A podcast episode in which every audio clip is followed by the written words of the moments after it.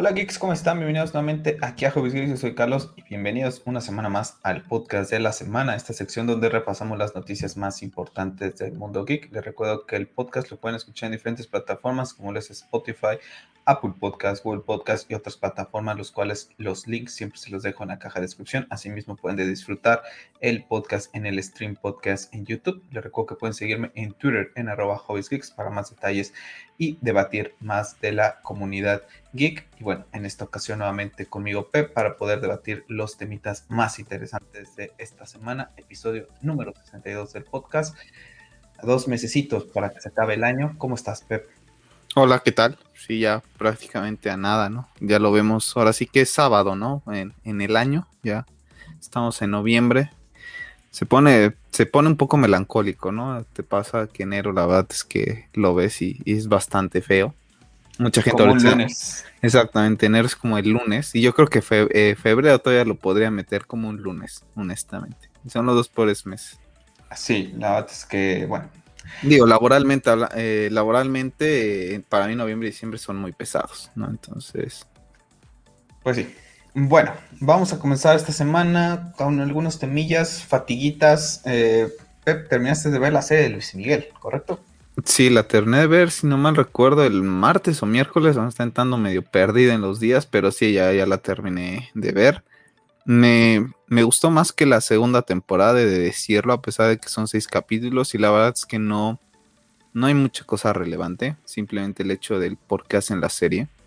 Es que bueno, después salió Luis Miguel a decir que es mucho. exactamente. no le nada, ¿no? Exactamente, eso salió Luis Miguel a decir que prácticamente no le creas nada. Yo llegué a ver algún son de esos videos que, te aparecen en, YouTube, ¿no? Por el tema de, Luis Miguel, de los cookies, de argentinos, y decían los argentinos y tienen razón, ¿no? Dicen, ¿por qué sales a decir eso, no? O sea, como que le quitas credibilidad a, tu producto que estás vendiendo. Y en parte tiene, tienen razón, creo que ahí, no sé quién maneje el tema de, de Luis Miguel, pero desde el punto de vista también se equivoca, ¿no?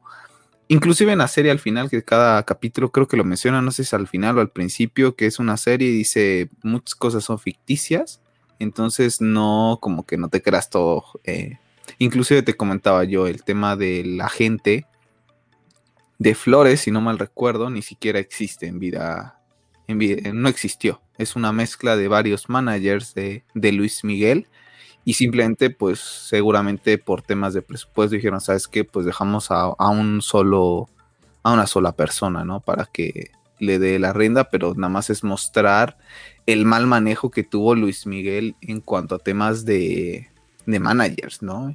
Y lo llevamos a comentar, la verdad es que los videos de Luis Miguel, pues en ese momento que no había tanta red social y todo, pues los videos importaban bastante, ¿no? Siempre esperabas ver el, el video de, del artista, ya sea en, en MTV o en otras plataformas, de, bueno, más bien en otros canales. Y los videos de Luis Miguel es eh, una realidad que no son videos muy espectaculares, quitando uno que otro. La verdad, muchos dejan que desear y creo que en esa parte yo me tomaría como que es verdad. El, el hecho de que la mala gestión y administración pues lleva a que tengan que recortar el presupuesto de los de los, videos, ¿no? Honestamente, en esta parte creo que es verdad.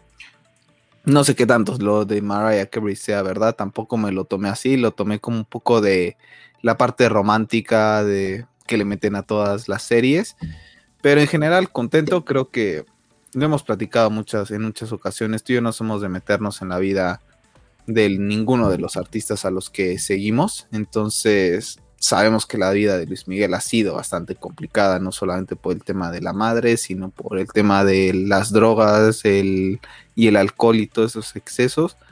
Pero hasta ahí, ¿no? Nunca nos metimos a más. Y en general me gustó. O sea, no es una serie que volvería a ver, honestamente. Y lo que más me cabe resaltar para mí es Diego Boneta, honestamente. Verdad es que se la rifó el chico porque interpretar al, desde mi punto de vista, el cantante más importante de habla hispana, pues la verdad es que sí lleva un peso y creo que lo hizo bastante bien. Eh, para mí ya es eh, Mickey eh, pequeño, o por así decirlo, ¿no? Siempre lo va a ver ya como, como un mini Luis Miguel a, Diego Boneta. Creo que la verdad es que hizo un, muy buen papel. Sí, la verdad es que bastante interesante la serie. Yo lo que les comentaba, la terminé de ver la semana pasada, entonces, bueno, eh, cierra bastante bien, emocionante, ¿no? Con el tema de la viquina, siempre ha sido uno de esos temas que me gusta escuchar en su versión en vivo, ¿no? el tema de mi mariachi. Entonces, pues bueno, la Bats que me gustó, mucha gente la está viendo, mucha gente está eh, pues conociendo a Luis Miguel por primera vez y eso creo que a mí me da gusto porque se están perdiendo esos artistas, esas canciones hermosas que tiene Luis Miguel, esos boleros. Eh, la Bats que romances, que día lo estuve escuchando mientras trabajaba y es un disco espléndido, la mayoría prácticamente todos los de Luis Miguel, quitando el, el de labios de miel, quitando una que otra canción por ahí ahora esperar, ¿no? Ese último, ese disco en el que está trabajando. Y bueno, ahí teníamos el, el ¿cómo se llama? El, aquí el tweet, ¿no? De la cuenta oficial de Luis Miguel, donde decía la serie Netflix es ficción, no es 100% verdad, basada en hechos reales. Bueno, habrá cosas, ¿no? Que, que están basadas en, en, la versión, o cómo, cómo, lo percibe Luis Miguel, ¿no? Su verdad prácticamente. Pero bueno, usted no, no, nos da un poquito más o menos la idea de lo que ha sido esta vida tan controversial de uno de los artistas más importantes de la música aquí en México. Así que bueno, pues se acabó la serie del Sol de México. Y bueno, eh, interesante, interesante verla. Y bueno, yo estuve viendo la serie de los asesinatos de Valhalla en Netflix, otra, otra serie ahí eh, nórdica. La verdad es que se la recomiendo muchísimo a todas las personas que les llegue a gustar todos los temas de los thrillers, series policíacas es que me gustó mucho, tiene un temita ahí político con, relacionado a los asesinatos que está pues muy llevado a muchas cosas de la vida real que llegan a pasar, cómo eh, manejan todo el tema de esta información. Entonces bastante bien y como fatiguita, Pep, pues bueno, lo pusiste tú, tú hace rato en Twitter. Pues bueno, eh, la idea era de que hoy tuviéramos en el canal, bueno, hoy sábado que estamos grabando el podcast, eh, subir, comenzar a, subir yo algunos videos acerca de Forza Horizon 5. Bueno, oh sorpresa, ¿no? Eh, fue Early Access para las personas. Y bueno, tendremos que esperar al martes, justamente ahorita que estoy, eh, pues estamos grabando el podcast, mi aplicación para el Game Pass, pues está descargando en la PC. Como se los comenté vía Twitter y, y la semana pasada estaba entre dónde voy a jugar Forza y Halo sin la Xbox One o, en lo que es la PC, la verdad es que voy a tratar de sacarle un poquito de jugo a mi PC, eh, también ver si puedo subir videos en, mejor calidad y porque al final de cuentas pues los que se suben de Play pues lo recortan muchísimo esa, esa calidad, ¿no? Entonces, bueno, ir, ir poco a poco, ¿no? Viendo esa, esa mejora que no es nada, nada económica ¿no? Entonces, bueno, pues ahí veremos eh, el día martes, espero ya poder estar jugando Forza, si no, a más tardar el día miércoles en lo que se descarga también, porque será un juego seguramente que pese bastante. Entonces, bueno, es una fatiguita que sí me cabrió porque ponía esto en Twitter, ¿no? La verdad es que tenía el plan de jugar hoy en la noche, mañana después del partido de los Patriotas, estar jugando un poquito de Forza, que es uno de mis juegos favoritos de toda la vida. Y bueno, me quedé con las ganas Sí, la verdad es que yo también. La verdad es que yo no recuerdo, puede ser un despiste también de, nuestra parte, ¿no? Pero por ejemplo, yo ponía, yo honestamente me quedé con la fecha de, si le pones fecha de lanzamiento, Forza te ponía 5 de, noviembre. ningún, yo en ningún momento llegué a ver el tema de noticias. esa dualidad. Esa dualidad de un early access, honestamente, yo no recuerdo que se hiciera tanto tema de, de que lo pueda jugar ciertas personas antes desde hace bastante tiempo, honestamente, al menos que compraras algo y, y, sabes qué, comprarlo como que anticipadamente, pero principalmente para juegos de Ubisoft o de Activision, son los que se prestaban ese tipo de cuestiones para sacar este tema de dinero, ¿no? Yo honestamente no esperaba que Microsoft hiciera eso por el tema de cómo venden el Game Pass. De que en cuanto esté en consolas está disponible para, para el, el Pass, que tanto lo venden como, si fuera la mina de oro, ¿no? Por eso es que yo la verdad es que me dejé llevar, lo descargué hoy y tardó bastante en descargarse. Entonces ya cuando lo iba a jugar me aparece el error que no lo podía jugar, que había llegado antes de tiempo, entonces ya fue cuando me puse a averiguar, ¿no? Y sí, en efecto, tiene esas hasta el 9, que honestamente yo no sé qué les da las a las producciones de. yo soy muy extraño, pero lanzar un juego un martes a mí se hace de lo peor, porque hay muchos de nosotros. sí, hay muchos de nosotros que trabajamos, o inclusive los que están en escuela. Eh, tienes exámenes o tienes un proyecto o lo que sea, pues te quedas ese con esa hasta el viernes, ¿no? Por ejemplo, o el jueves, ¿no? Que ya el otro día lo mejor es viernes, te puedes desvelar un poquito más. Yo no tiendo a, desvelarme tanto. Entonces yo honestamente, pues el, el, martes me toca, por ejemplo, ir a la oficina, ¿no? Entonces cuando voy a la oficina todavía llego más tarde eh, a la casa entonces voy a estar jugando que Forza lo pondría creo que entre 8, 8 y media. Y después te entra la adrenalina de querer jugando y lo voy a tener que apagar porque me tengo que despertar temprano al otro día nuevamente. Y a mí la verdad es que eso me cabrea bastante. Yo tenía ya mi plan de jugar hoy por la tarde, quedarme un rato en la noche también, después del podcast y, y mañana jugar, ¿no? Lamentablemente no va a ser. Espero jugar, no sé, a lo mejor el martes la intro nada más dar unas cuantas vueltitas y ver el mapa y, esperarme bien hasta, hasta el viernes, ¿no? Ahorita me acabo de suscribir nuevamente al Pass y la verdad es que eh, quiero hacer mención de Hades. Ya lo tenía previsto jugarlo en, en su momento, ¿no? Cuando lo habíamos visto y todo el tema de los premios que está galardonado. En algún momento quise jugarlo para Switch, pero honestamente dije, ¿sabes qué? En el momento en que sabía que me iba a suscribir nuevamente al, al Game Pass, yo ya sabía que el juego estaba ahí. Desde mi punto de vista es un juego que se presta bastante para jugar en Switch, para estar acostado en la cama y, y estar jugando.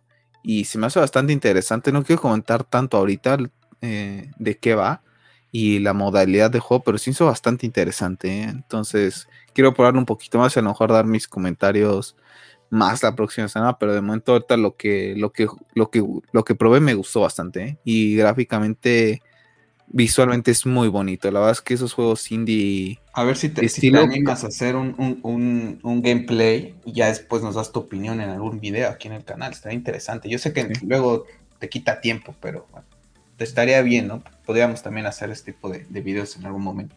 Sí, tienes razón.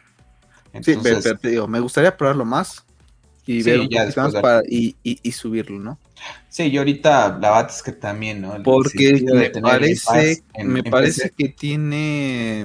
Perdón, son de esos juegos de, de aprendizaje. Es, es, tener también juegos de, de, Xbox aquí en el canal, ¿no? Entonces, pues se vienen dos grandes juegos como Forza y Halo. Entonces, bueno, pues sí, me voy a suscribir al Game Pass. Ahorita antes de entrar al podcast te decía, no estaba sacando cuentas y me convenía más comprarlos por Steam, ambos o mejor irme suscribiendo, ¿no? Pero no, la verdad es que me sale mejor la suscripción. Tres, cuatro meses, hay mucha gente que dice, no, es que estos son juegos que te duran años. Pues yo la verdad es que sí, me durarán años, ¿no? Te duran mucho tiempo, pero tampoco es que me quede enganchado con un juego tanto tiempo. el último que tuve así enganchado fue Call of Duty Modern Warfare, que hasta tú también te sorprendiste. Hay un montón de videos aquí en el canal. Y hablando de Call of Duty, pues bueno, ya se estrenó Call of Duty Vanguard. Eh, la verdad es que traje aquí al canal lo que fue eh, la beta y te lo platiqué, me gustó muchísimo, pero después salió el rumor de que el siguiente Call of Duty del el 2022 es Infinity War, que son los creadores de Modern Warfare, entonces dije, ah, ¿me vale la pena gastar en un Call of Duty ahorita o mejor me espero? Y después, la semana pasada que estuvimos hablando de Halo, pues la verdad es que me convenció totalmente para hacer mi juego First Person Shooter de aquí a que salga ese Call of Duty de Infinity War, sinceramente. Entonces, bueno, pues le estaré dando unas partitas al, Halo. Y bueno, gente, pues para la gente que también es fanática de, los juegos de Xbox, pues a ver si con el Game Pass vamos trayendo un poquito más también, ¿no? Eh, de estos juegos y no nada más eh, PlayStation, ¿no? Que es mucho más fácil, ¿no? Para la gente que diga, ¿por qué de PlayStation subes y de Xbox no? Bueno, PlayStation te permite hacer tan siquiera la grabación de una hora, por ejemplo. Y Xbox eh, One 15 minutos, 20 minutos y pues si no tienes una capturadora pues está un poquito complicado. Ya hablaremos de un juego más adelante que es uno de los tópicos más importantes de esta semana. A ver en dónde lo, jugamos. Sí, la verdad es que ahorita yo siempre he estado muy contento con el Game Pass. Simplemente es algo que, que no me gusta estar pagando cada mes porque sé que no voy a estar jugando. He comprado muchos juegos. El último que compré, por ejemplo, Alan Wake, ¿no? Como última fatiga que era para jugarlo en, el mes de, octubre por el tema de Halloween y Día de Muertos aquí en México, pues no pasó ni de, por así decirlo, ni del ni de la introducción, ¿no? Entonces, para mí estar pagando una suscripción mensual de juegos que a lo mejor yo no voy a tener el tiempo de jugar, no, no se me hace redituable. Entonces, ahorita, como dices tú, voy a jugar Forza, voy a aprovechar para jugar Halo, voy a aprovechar para jugar Hades, que sí es un juego que tenía muy pendiente, porque te digo, me acuerdo que lo vi en Switch y la verdad es que si no me recuesta bastante caro. Entonces dije, no. entonces dije, ¿sabes qué? Me espero, no es un juego que me coma las ansias y sé que lo voy a, sé que va a estar disponible en el, en el, Game Pass. para cuando yo me suscriba, ¿no? Porque creo que no tiene mucho que, lo pusieron. Entonces, aprovechar, ¿no? Ese tipo de cosas ahorita. Y en cuanto a Forza, vea que empieza a bajar, pues, la cantidad de, horas invertidas, pues ya será momento de, decirle adiós al Pass y, y, regresar cuando vea algo nuevamente de, interés, exactamente. Sí, la verdad es que te da esa dualidad, ¿no? De poderte suscribiendo por mes. Entonces, bueno. Pues bueno, gente. Pues la próxima semana, ahora sí, tendremos Forza Horizon. Creí que esta semana sería, este fin de semana sería, pero no, unos días más. La verdad es que me están apareciendo un montón de gente en Twitter jugando y la verdad es que tengo muchísimas ganas. Y como dices tú, ¿no? La verdad es que a veces es envidiable todo el tiempo que algunos youtubers o gente de Twitter tiene, ¿no? Yo el día de ayer, viernes, por ejemplo, independientemente que estoy de home office, eh, te dije, ¿no? Tengo junta a las siete y media de la mañana porque mi jefe está en Estados Unidos y para él no ha cambiado el horario, entonces un día antes duérmete un poquito más temprano porque también tienes que levantarte, quieras o no, pues a, a champear, ¿no? Entonces, pues es un poco cansado, ¿no? Entonces, en días que no te apetece absolutamente nada para cerrar las fatiguitas. ¿Eh? que esta sí es una fatiguita que, no me gustó nada. Como lo saben, estoy viendo la serie de The Office en HBO Max. Llegué a la octava temporada con la sorpresa de que mi personaje favorito, Michael Scott, pues ya no está. Ya no está. Y comencé a ver, voy en el segundo capítulo. No es lo mismo, tú me estuviste platicando. Uh, hay cosas como que no tan interesantes. Ya le iremos platicando más la próxima semana, como vaya avanzando un poquito más en lo que es esta temporada. Pero de estar ahí entre, yo creo que posiblemente después de Mother Family, como esas series de Silicon Valley, ¿no? De, no, me recuerdo cómo le llaman. Eh, ah, pierde muchísimo, ¿no? Porque son dos temporadas de veintitantos capítulos sin tu personaje principal. Estuve leyendo un poquito acerca de la salida del personaje y la bates que fueron por errores del, N, del NBC y cositas así que la bates que manchan, ¿no? La bates que tú y yo hemos, muchas de nuestras series favoritas en algún momento llegan a perder a uno de sus principales, como fue en el caso de una serie ya muy viejita y que casi nadie conoce, como lo es One True Hill, en donde los personajes de Luke Scott, justamente Luke Scott y Michael Scott, ¿eh? ahora sí que el paralelismo entre Scott y Peyton Sawyer en esa serie desaparecen de la, después de la sexta temporada y hubiera sido un cierre magnífico.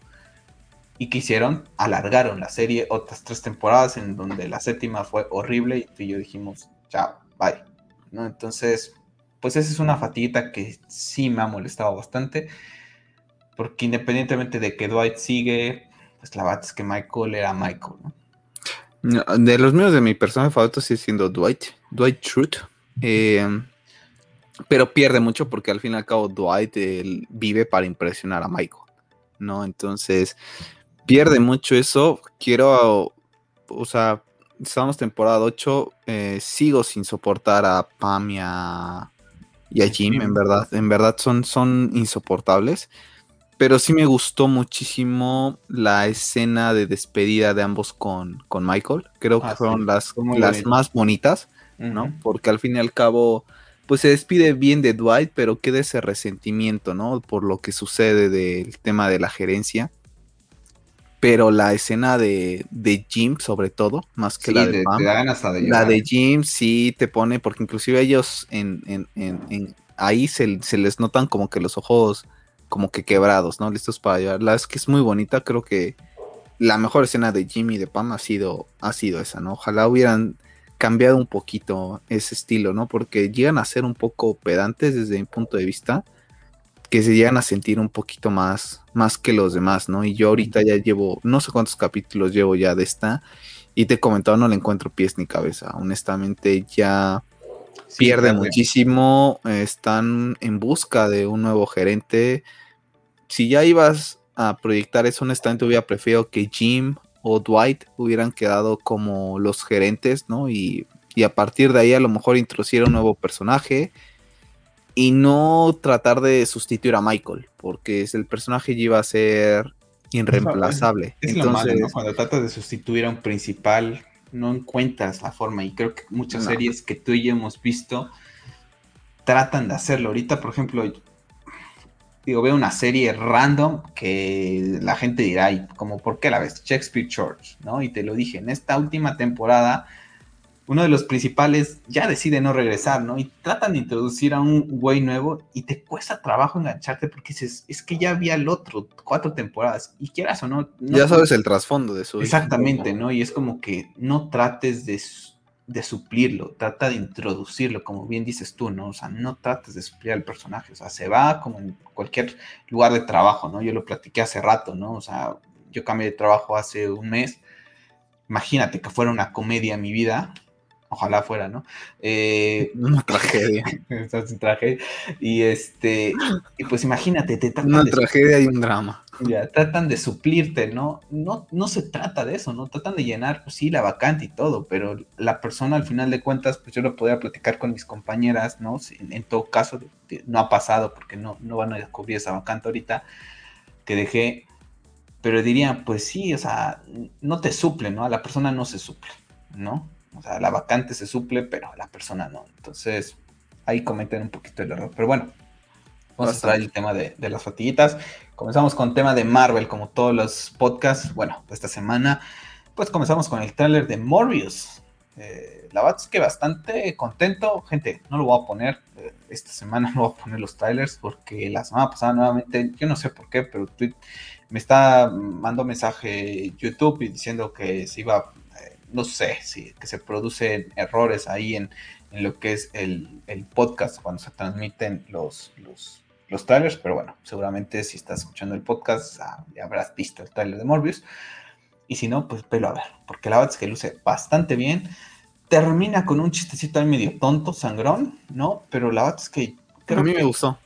Sí, sí, creo que hay una persona que le queda bien el tema de ser vampiro es a Jared Leto, o sea, tiene 50 y cachos de años y la verdad es que el señor luce impresionante, ya quisiera uno tener el físico que tiene Jared Leto, la verdad espero que le vaya muy bien por él, la verdad es que es, eh, lo conocí por 30 Seconds to Mars y, lo hemos seguido a su largo de su carrera y la verdad es que me agrada, esos de esos actores cantantes que veo y me agrada, me cae bien, ¿no? No lo sigo, ni mucho menos mando indagando de su vida, no, porque nunca ha sido así, ni con Zack Snyder lo hago pero me cae bastante bien. La verdad es que me cae bastante bien, espero que le vaya bien. La película luce bastante bien, el tono me gusta.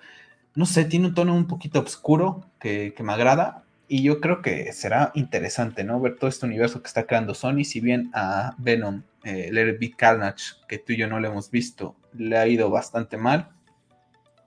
Esperemos que Sony, no sé, apriete las tuercas, porque creo que tienen al personaje más importante del universo Marvel en sus manos y tiene personajes a su alrededor, el mismo Spider-Man, que son súper interesantes. A ver si, si en DC eh, el catálogo de villanos que podrías hacer películas individuales de cada villano es Batman, la réplica aquí es Spider-Man, ¿no? Tiene un catálogo impresionante y lo estamos viendo, ¿no? Es verdad que no he leído también a, a Venom 2 y la 1 honestamente yo ni siquiera le puedo terminar de ver, me está costando muchísimo trabajo, la había comenzado a ver en Cuevana, ahorita está en Netflix, dije bueno pues la voy a poder ver más cómodo, ¿no? Tumbado en la cama, porque cuando la veo en Cuevana la tengo que ver sentado porque la verdad es que mi monitor lo tendría que, tendría que hacer unas maniobras ahí para verlo bien eh, acostado en la cama, pero aún así no es tan cómodo porque el monitor es de 27 pulgadas. Entonces, más mi ceguera se hace más complejo, ¿no? Dije, ahora que está en Netflix, la voy a terminar de ver. La he puesto dos veces y he visto como 10 minutos y no puedo. O sea, no puedo avanzar con, con Venom. En verdad, no sé por qué, pero no sé si ya es un chip programado de lo del tema de la formulita, a pesar de que no esté hecha por Disney, de la formulita Marvel porque al fin y al cabo se ven un poco de chistes tontos de Tom Hardy y, de, y del simbiote, que no puedo con ella, ¿no? Hay escenas en verdad que son demasiado tontas. Por ejemplo, cuando entra él con la doctora, prácticamente entran como Juan por su casa, como se dice acá en México, a un laboratorio de alta seguridad. O sea, yo ni en empresa en la que trabajo, que no hay nada de ese estilo de, de estudios de laboratorio, podría entrar de esa manera, ¿sabes? Entonces se me hace bastante burdo que sí, que es una película, pero hay cosas que meterle un poquito más de, de salseo para que se le complique, ¿no? Pero te comentaba yo que tenía ganas de, de Morbius, también principalmente por Jared, porque es una persona que tú, al menos tú y yo conocimos por, por la banda de Ten Seconds to Mars, entonces pues se le tiene bastante cariño por, por, los, por el recuerdo, ¿no? De la época en, lo, en la que lo conocimos a, a Jared. Entonces hemos seguido su carrera, principalmente musical. Eh, como actor lo hemos seguido en alguna que otra película. Es buen actor, no se me hace nada nefasto para, para esos actores que tienen la dualidad de ser cantantes y el mejor, diría yo. La verdad. Entonces, no es de esos como que, que, salen de Disney, ¿no? Y que son cantantes y actores como Zac Efron o Selena Gómez del mundo. O Selena Gómez o Miley Cyrus, que llegó también a hacer papeles, ¿no? Es un buen actor y también yo también, la principal razón que quiero que lo hagan es por él, la verdad, porque ha sido muy machacado por el tema del Joker. Y ya quitando eso, la verdad es que a mí el tráiler me gustó bastante, inclusive el chistecito de Soy Venom, la verdad es que a mí sí me... Sí, de ese es el que dices, tío, decías tú, ¿no? Sí, pero es que dijiste que soy Venom. Bueno, o sea, soy Venom, o sea, Morbius dice soy Venom, ¿no? O sea... Ah, no, no decía, no decía ese chiste. Ah, ¿no? final, cuando dice el doctor y no sé qué le dice. No recuerdo ahorita, pero... Ah, yo creí que ibas a decir cuando dice I am Venom. No, no, no, no. Yo creí que será el, chiste que decías que no te gustó. Es bastante interesante. el apartado del diseño de él, que la, por ejemplo lo que estás mostrando ahorita en, pantalla, la verdad es que se ve bastante bien. Y vamos a ver qué tal le va la película. De momento yo creo honestamente que es que puede ser, que puede irle mejor ¿eh? que a los que las dos películas de Venom, honestamente. Esperemos que sí. Y también está ahí el temilla, ¿no? De todo el tema de, de que vemos a Keaton, ¿no? No, sí. Eh, la introducción de puede ser ahí de, del buitre, tenemos el tema de que se ve Oscorp. Eh, se ve el Spider-Man de, de, Tobey Maguire. Y hablando de Spider-Man, pues hay que recordar que... Ojalá estuviera situado ese Morbius eh, con el Spider-Man de Toby. ¿no? O sea, que pertenezca a la tierra de... Podría haber más con Andrew, porque yo creo que Toby ya con la edad... Bueno, no sé. no sé cómo lo harían, ¿no? descubrirían algo, pero es interesante, ¿no? Porque entonces ahí está el tema de, de, No sé cuántos años tenga Toby Maguire. Ni idea, yo tampoco. Pero por ejemplo, está el tema de Keaton, que pertenece a Tom Holland, ¿no? Entonces, ya comenzamos a ver esas pizcas, ¿no? Del Spider-Verse, como le llaman, ¿no? Al final de cuentas, eh, como decía tío Rolo en algún momento, ¿no? Para hablar de Spider-Verse, y creo que tú lo estuviste debatiendo con él en el Twitter pues tendríamos que meter muchísimas otras cosas, ¿no? Pero bueno, para términos prácticos, pues el Spider-Verse de estos tres Spider-Man, que estamos a unos mesecitos, unas semanitas, no dos mesecitos y medio más o menos, menos de dos meses para el estreno de Spider-Man No Way Home. Bueno, el rumor de esta semana es que dicen que la película tendrá una duración de dos horas con 39 minutos, ya contando créditos nada mal para una película que puede introducir a tres, a tres eh, Spider-Man, que puede tener a los seis siniestros, ¿no? Aunque sabe que digan que serán cinco. Qué ganas tengo de esta película, en verdad que deseo de todo corazón que se pueda reivindicar Tom Holland conmigo, ¿no? Y con mucha gente que, que somos fanáticos de Spider-Man, porque al final de cuentas nomás no lo vemos con esa dependencia. Esta semana me tocó ver una página de Marvel pidiendo ya por favor que se quite también ya el tema de Iron Man, ¿no? Que dice ya por favor, o sea, por primera vez, ¿no? Porque él siempre es muy positivo en todo y salió la semana pasada con sus temas que comentamos aquí en el podcast de que si le echaba algo y los brazos de eso, y esta semana dijo que ya, ¿no? Que una de las, que ya que maten a Happy y que ya se desprendan de lo que es eh, Iron Man, ¿no? Y, y, es la primera vez que veo que dice algo así, ¿no? La verdad es que, bueno, por fin, por fin, ¿no? Porque la verdad es que sí llega a molestar, ¿no? Lo hemos platicado, Spider-Man por sí solo es un personaje súper importante. Y bueno, dos horas 39, la próxima semana, gente, el viernes tenemos la D23. Ojo, ojo, vamos a hablar un poquito más adelante también a detalle de ello.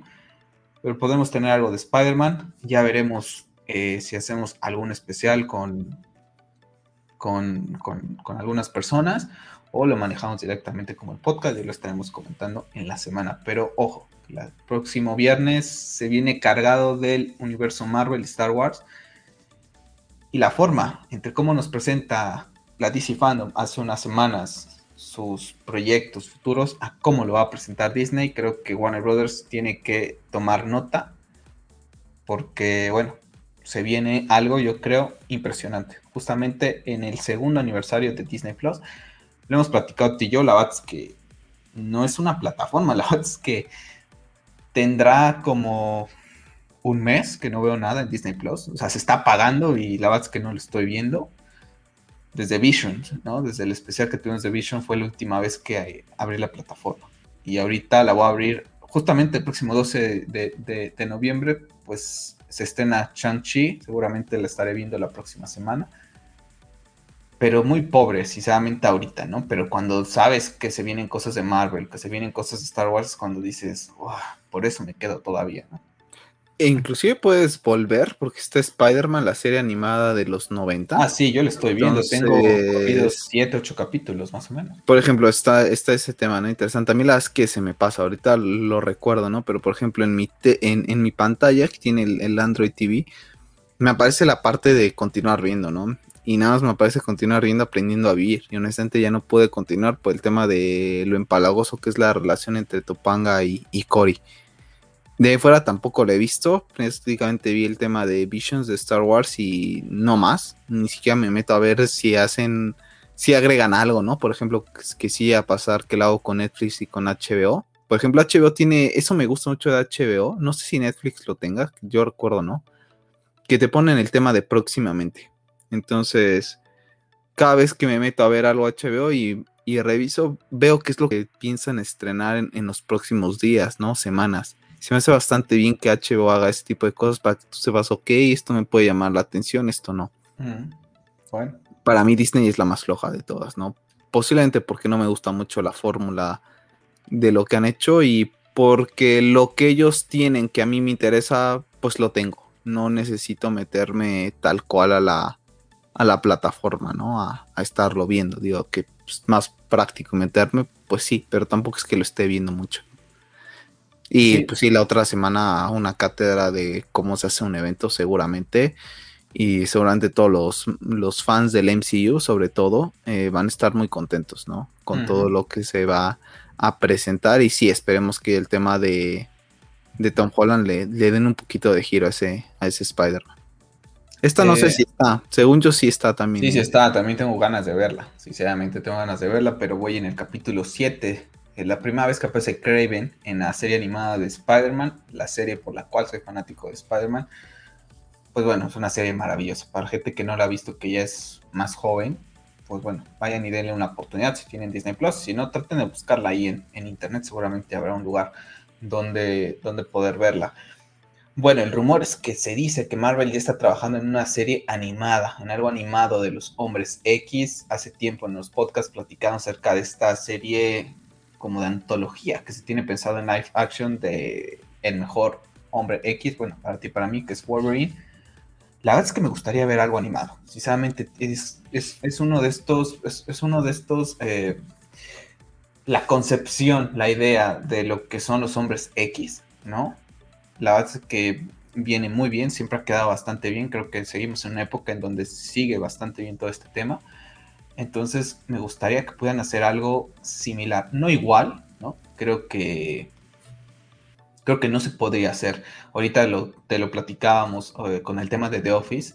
Eh, estaba viendo que le preguntaron a, a Farrell si regresaría a ser un spin-off de The Office, ¿no? Porque todavía sigue muy, su personaje Michael Scott sigue siendo y dice, no, no volvería. Creo que la magia de lo que hicimos eh, durante siete temporadas ya estuvo no, me gustaría regresar y hacer algo peor, ¿no? O sea, que, no le gusta a la gente con tal de regresar, ¿no? Y lo hemos visto con muchos temas de muchos remakes, muchos reboots, en donde no es lo mismo, se pierden muchísimas cosas de lo que es la, la idea original, ¿no? Cuando supimos de que Warner Brothers quería hacer Batman, la serie animada nuevamente, continuar la historia.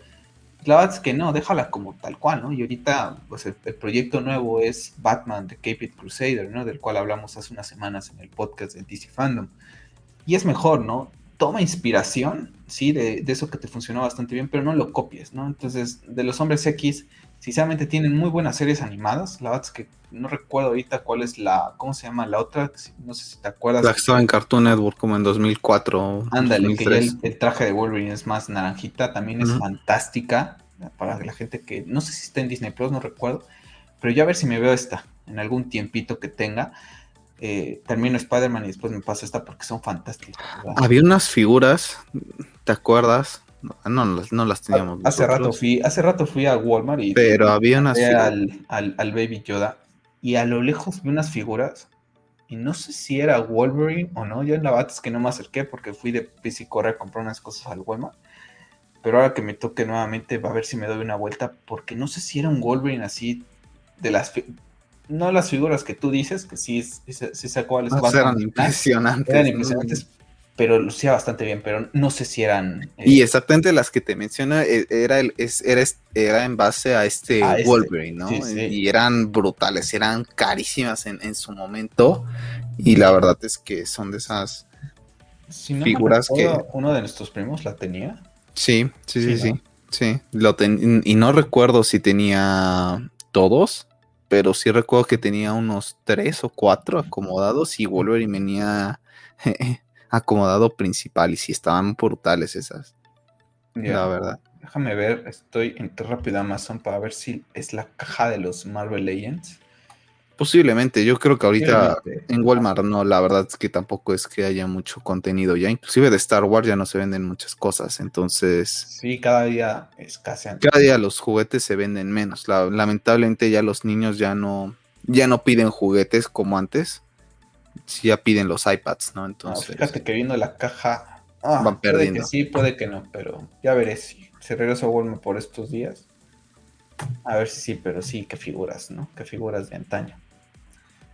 En fin, vamos a cerrar el tema de Marvel porque esta semana se estrenó The Eternals, una película que está viendo envuelta en controversia, por así decirlo, porque bueno, es la peor película de Marvel eh, para Rotten Tomatoes, ¿no? Porque esto es subjetivo, el arte es subjetivo, dirían. Para mí la peor película de Marvel es Thor Ragnarok, hay gente que la disfruta, ¿no? Y Rotten Tomatoes la tiene creo que 90, si no mal recuerdo, la verdad es que no lo sé. No soy muy seguidor, si lo sé es porque muchos mutuals ahí en Twitter pues lo, lo, ponen, lo tuitean. La verdad es que a mí me da absolutamente igual. Lo platicamos la semana pasada acerca de Rotten Tomatoes, eh, Metacritic, eh, GameSpot, todas esas. Si lo ves, te enteras, dices, ok, me da igual, ¿no? Yo lo voy a experimentar, las cosas que me interesan. Hay cosas que por falta de tiempo no. Pero bueno, hace unos días eh, se había dado esa revuelta, ¿no? Acerca de, del tema de, de de Icarius, perdón, sobre esa inspiración, ¿no? De que decían que era de, Zack Snyder, mucha gente de Marvel y mucha gente que odia a Zack Snyder había dicho que ahora todo, todo para los acolitos pues era tema de Zack Snyder, ¿no? Bueno, pues la directora Chloe Zhao ha comentado que sí, que en efecto tomó inspiración de Man of Steel de Zack Snyder para crear este personaje. Entonces, bueno, pues ahí está. ¿No? La verdad es que se ha visto en mucha controversia esta película. Yo la verdad es que tengo ganas de verla. Seguramente será de las películas que más me gusten de Marvel. Seguramente tiene un tono más oscuro. No sé. La verdad es que hay, hay un tweet, por allá que déjenme lo busco para que ustedes se den cuenta pues cuál es la clase de de reviews que hacen la gente de Rotten Tomatoes y que perjudica luego a una, a una película. Y es este, ¿no? En donde le da un, pues una calificación mala y pone primera película de Marvel estilo DC. Ese es su, ese es su comentario. Pues tú y yo debatimos mejor, ¿no, Pep? No estamos en Rotten Tomatoes, ni somos profesionales en este tema, lo hacemos como fanáticos. Y la verdad es un poco, ¿qué dices tú? ¿Qué pedo? ¿No? Lo, peor de todo esto es que estaba buscando la figura de volver para ver si la encontraba. lo peor de todo es que hay borregos que por exactamente, Exactamente. Lo peor es que hay borregos que por esto se dejan llevar.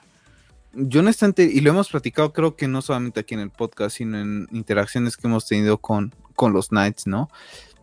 No somos mucho de seguir Rotten Tomatoes. Tú y yo la conocimos por, por BBS cuando se empezó a hacer un renombre. Yo a día de hoy sigo sin saber en qué esté catalogado BBS y honestamente ni me interesa lo que diga esa página. Porque honestamente hay cosas que me llaman la atención viendo el tráiler y hay cosas que me, que ni siquiera las veo, ¿no? O sea, puedo pasar de lado. Y tú y yo lo decimos acá, ¿no? No me apetece. No me apetece y no lo veo. Y puede ser que haya películas fantásticas que a lo mejor yo ni sé que existen, ¿no? Porque a lo mejor no estoy en ese tipo de, mundo, de ese estilo de películas, ¿no? Por ejemplo, para interrumpirte, por ejemplo, esta serie que ha estado de Netflix rondando y que es súper conocida, que ya está piñata, se ha visto aquí en México, del calamar. Pues tú y yo vimos el tráiler y pues sí, pues la crítica dirá lo que sea, el mundo dirá lo que sea y es trending topic en todos lados. Tú y yo no lo hemos visto y sinceramente no la vamos a ver porque no es algo que nos llama la atención. Entonces, yo no sé cómo es que esa gente va de borrego. Yo estoy de acuerdo, puedes escuchar opiniones de los demás, pero genera tu propia, opinión. Por ejemplo, en, temas de videojuegos, ¿no? Antes, antes lo hacíamos tú y yo, de, veíamos las reseñas que de GameSpot, IGN, ¿no? Level Up y después las veías y decías, vaya tonterías, ¿no? Por ejemplo, yo ahorita acabo de ver una de, de Forza, ¿no? Como paréntesis.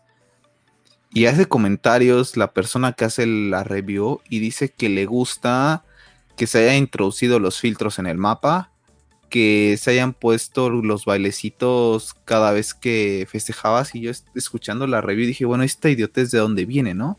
Si, los forzas, eh, los filtros en el mapa para filtrar las carreras de, no sé, las de... Ah, ok, ok. ya sabes cuál Se puede hacer, es lo que le escribí, le dije, o sea, se nota que no jugaste el pasado porque lo que estás mencionando se puede hacer desde, desde entregas pasadas. Entonces, para ver eso mejor, la verdad es que hemos comentado, yo cuando quiero ver algún juego que me llama la atención, por ejemplo, Hades, no vi la review, simplemente puse un tal cual un gameplay y vi más o menos de qué iba el juego. Y ya vi, ok, si me puede convencer, no me puede convencer, ok, lo probaré si tengo oportunidad. Si no tengo, pues ni modo. Y lo mismo pasa con todos los, los, videojuegos en particular, del cual hablaremos en uno más adelante.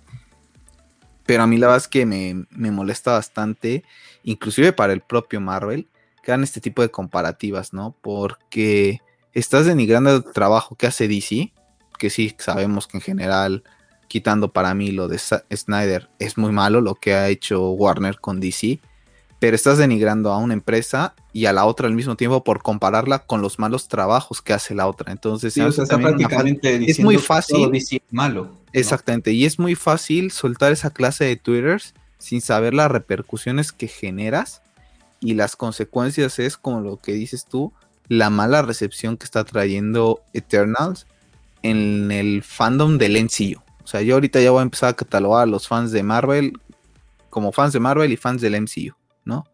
Y yo ahorita hablo por los del MCU, que son los que están ahorita como niños ratas, ¿no? Como se les conoce acá a, cierto sector en el, en el, mundo del videojuego que puede aplicar para esto también.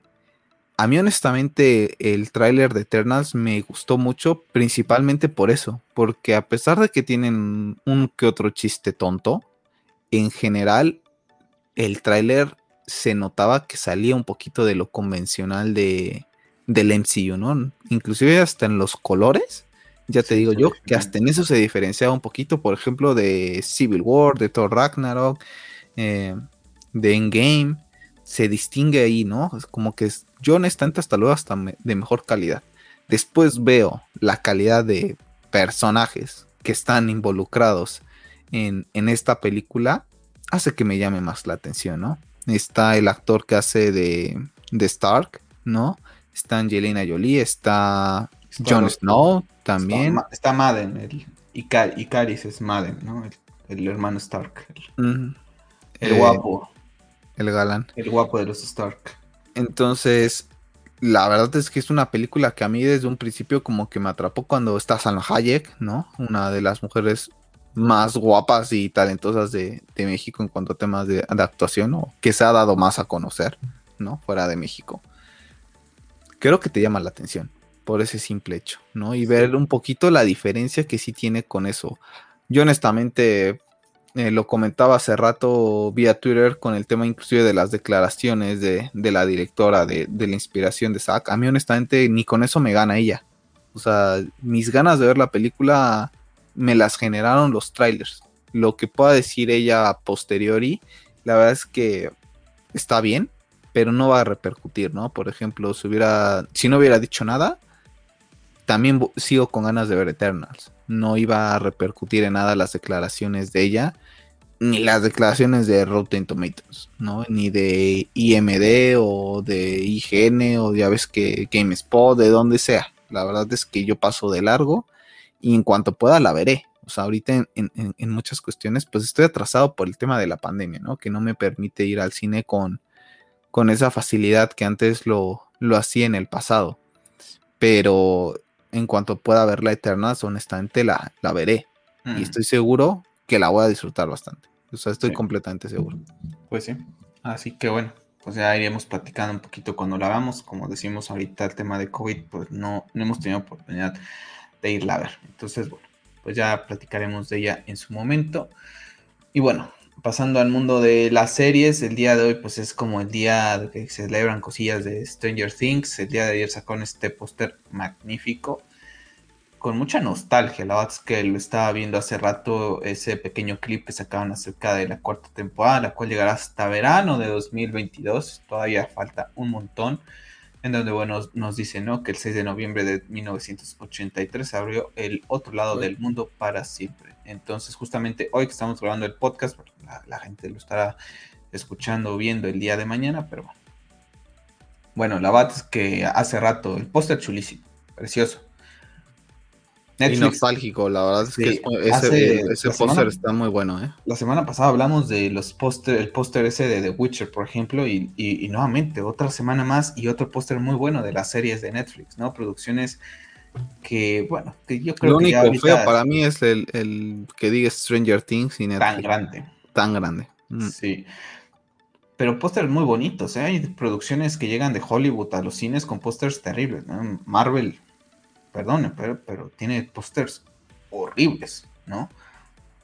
Y bueno, pues tenemos este póster, tenemos ese pequeño clip en donde vemos a Eleven, ¿no? Diciéndole eh, a Mike, ¿no? Que lo extraña mucho, que está esperando las vacaciones de primavera. La verdad es que cuando los vi a, los, a estos niños, a mí ya me perdieron, ¿no? Creo que cuando tienes un tema de niños, y que sabes que están por entrar a la adolescencia, que es cuando el se ve un cambio totalmente drástico, creo que debes de hacer un cast de, niños más acordes a la edad que se supone que tendría, ¿no? El tema de la pandemia también ha retrasado este tema, pero si sabes que vas a tener este proyecto, al final de cuentas, si algo cautivó, al, menos me cautivó a mí en la primera temporada, fueron ellos de niños. ¿no? Eh, comenzó la segunda temporada y y, estos de novicitos. Y en la tercera temporada ya todos de novicitos, excepto el... Ay, se me olvidó el, nombre del niño que se va al, otro lado. ¿No? Él es el único rezagado, ¿no? Y, es el raro del grupo. Ya es el raro, ¿no? Y, recuerdo con The Big Bang Theory, ¿no? Por ejemplo, eh, también una serie que era nerds, ¿no? Y, que les debería de costar muchísimo trabajo. Y, Leonard ya era novio de Penny en la primera temporada. Es como, ¿cómo? O sea, eso no pasa en la vida real, ¿no? Y... Al menos que seas Mark Zuckerberg y tengas muchísimo dinero. Ya, entonces, pues se va perdiendo, ¿no? Pero bueno, ya quitando ese tema de que van metiendo siempre temas de amor. Para mí, lo que más le pega es lo de la, edad. A mí la edad. O sea, ahorita que los vi ya con, con edad que van a ver cuántos años tienen ahorita que tienen, si no me recuerdo, la, la actriz de Eleven estará en sus 15, 16 años pues ya pasó el tiempo, ¿no? Si, vas a hacer este tipo de series, hazlas un poquito más rápido, ¿no? Tampoco creo que te lleve mucho grabarlas porque hay muchas cosas que son VFX, ¿no? Entonces después las metes a producción y es ahí donde le das el jalón de orejas a la gente de producción. Ahorita llegará hasta el 2022. O sea, si va a haber una quinta temporada, ¿cuándo la van a grabar? Van a llegar de 20 años. Tiene 17 años ella. Te digo. Y comenzó la serie que en 2000... La, ah, la comenzó con 11 años más o menos. ¿No? pues la va a terminar de 20. ya, comienza a perder, ¿no? Por eso este póster es muy nostálgico porque los ves de, chiquillos y lo mismo lo platicamos hace también un tiempo, ¿no? Con los actores de Chazam, ¿no? Empiezas a perder esa, bueno, pues esa magia que te transmiten. Sobre todo porque, por el hecho de, de, la época en la que están, ¿no? De donde todavía no existía ese tema de la tecnología y los niños sí se dedicaban. Digo, tú y yo hemos tenido oportunidad de ver que las nuevas generaciones, al menos por acá, están retomando eso de salir y estar en bici y jugar, ¿no? Que eran las cosas que hacíamos nosotros, ¿no? Ver ese tipo de cosas de cómo se reunían en las casas, salían a andar en bicis, se ponían a jugar eh, y dragones, se emocionaban por Star Wars, ¿no? En la primera temporada, con sus relojes Casio. Entonces, la verdad es que es una serie bastante nostálgica, por así decirlo, sobre todo la primera. Y como dices tú, se va perdiendo, porque por ejemplo, Dustin, creo que su carisma es eh, que es el, niño carismático, ¿no? Ya después el tema de que la no visita, y entonces ya pasa el tema de, del Upside Down, pasa inclusive hasta tercer eh, término de importancia, por así decirlo. Y lo más importante es que Leven y este niño este, están enamorados y si se pelean y si se lo tienen que ocultar a no sé quién. Y entonces después el romance de la mamá y los romance de, de la hermana con el otro chico que, que, está, que era su novio en la primera y que después creo que ya no. Y entonces ya nada más después la agarran de su tonto. Todo ese tipo de cuestiones te van echando para atrás, ¿no? Entonces, esperemos que retome un poquito eh, el nivel y que ya puedan concluirla lo antes posible, porque honestamente yo creo que alargarla a una sexta temporada sería ya catastrófico. Honestamente. Sí, espero que una quinta máximo y, se acabe. honestamente, si, si pueden que hagan un spin-off de laboratorio con los niños. ¿Sabes? Un spin-off de una, de una temporada inclusive. O sea, no te digo ya más de dos o tres, no, no, no, una temporada que explica un poquito todo ese tema del origen y todo el tema del desarrollo de, los experimentos. La, hermana de Eleven sale en la tercera temporada o es en la segunda? Madre, creo que es en la segunda ese capítulo. Y es en, la, segunda porque en la tercera no se hace mención de ese tema para ah, nada. no es lo que te iba a decir, ¿no? No se hace mención de nada y es como, ¿y entonces para qué me muestras esto? Y es su hermana en, temas de hermana de porque estaban en la misma. Sí, laboratorio. En el en laboratorio, ¿no? Pero, por ejemplo, ese tema como que lo toman como que importante y después en la tercera pues se pierde, ¿no? Ni siquiera se menciona porque, porque estás en el desarrollo de que si el Even y el otro se están peleando, ¿no? Y, recuerdo que hay momentos en donde están afrontando una situación ahí como podríamos decir compleja y el otro uno está más con, la cabeza baja porque lo vio feo el Even que, por otra cosa es como de oye, primero sálvate la vida y después arreglas tus temas, ¿no? Sí, la verdad es que me ha perdido esa serie, pero bueno, la verdad es que ahorita vi el tráiler antes de hacer el podcast y pues la veré porque la he comenzado a ver, pero no, me genera ningún hype. Bueno, vamos a pasar a temas de Star Wars interesantes, cositas, como les, les, decía hace rato. Próximo viernes, eh, el evento del D23, vamos a tener cositas de Star Wars seguramente antes de lo que va a ser el estreno de, del libro de Boba Fett. Vamos a tener cositas antes de lo que va a ser la próxima eh, día de Star Wars, hasta el próximo año, que vayan calentando motores para ese día. Y bueno, esta semana ha salido el rumor de que Disney está trabajando en una serie animada del personaje de Darth Maul. yo no sé ya si tomarlo, el tema de Darth Maul como ya también, párale, ¿no? Creo que aprovechaste lo, hasta aprovechaste de más y lo usaste de más en, en Clone Wars y en Rebels. No sé si sea más como para tocar los temas que íbamos a ver después de la película de Solo, en donde ya, mm. pues esa película yo creo que no irá a ningún lado y a lo mejor vamos a ir explorando algunas cositas por ahí. Se me haría interesante, pero creo que también ya es un personaje al que le deben de dar un cierre. Creo que ya contaron su historia muy bien, lo rescataron de una manera muy buena para el tema de, la serie animada de, Clone Wars, pues lo vimos en Rebels, ya sabemos cuál es su destino creo que puedes llenar ese gap, ¿no? Que, presentaste en solo, pero ya, ya tampoco le, le, ¿no? Desde mi punto de vista también, o sea, siempre lo hemos comentado, cuando llevas las cosas al extremo, puedes o hacer las cosas bien y te salen, pero por la general tienden a, arruinarla y sobresaturarte de un personaje que a lo mejor ya tienes un, cierre perfecto, ya no hay necesidad de moverlo más. Es verdad que es un personaje que, que a pesar de que esa trilogía no gusta mucho a, a cierto sector, creo que Mod es de esos personajes tan solo por el diseño que inclusive a las personas que no les gusta esa trilogía les atrapó de cierta manera, ¿no? A mí honestamente ya me parecería, como dices tú, un poco exagerado. Creo que inclusive se abusó demasiado del eh, en tema de del Clone Wars y, Rebels como para todavía mostrarnos un poco más, ¿no? Y aparte ya sabemos el desenlace del personaje. Estaría interesante ver lo que comentas de, de lo que se iba a plantear con, con Han Solo, pero a lo mejor una temporada, una temporada de 6, 10 capítulos, 30 de 35 minutos cada uno y, y, y termínala, ¿no? Creo que podías explorar, por ejemplo, a Qui-Gon, que se me hace un personaje también bastante interesante porque al fin y al cabo es el, el que muestra a Yoda y a Obi-Wan cómo hacerse uno con la fuerza. ¿Por qué no mostrar una serie animada de Qui-Gon? De cómo es que él, siendo tan... ¿no? y lo entra en el Conde Duco, cómo es que él se desarrolla, ¿no? Porque ya ves que inclusive lo comentan que es bastante rebelde, ¿no? Entonces él no sigue como que los, todas las normas establecidas por el Consejo. ¿Cómo llegó a aprender todo esto? A mí se me haría más interesante, por ejemplo, una serie de qui en estos momentos que, que de Darth Maul. Una de mis figuras favoritas de Black Series es qui sin duda alguna. Eh, antes de, de, pasar al otro tópico de Star Wars, comentar que el rumor indica que el próximo viernes tendremos tráiler de Obi-Wan Kenobi, la serie de Obi-Wan Kenobi, y tendremos tráiler de la serie de Andor. Bueno, Pep, si tenemos cositas de Obi-Wan con un minuto 10, con un póster, con lo que sea, a prepararnos, ¿eh? prepararse que la rompe el internet. Y ahorita vamos a hablar de un tráiler que sale esta semana que yo creí que saldría en AD23, pero si ya comenzaron a calentar motores es porque en AD23 se viene algo de Obi-Wan. Sí, la verdad es que sí van a romper el internet.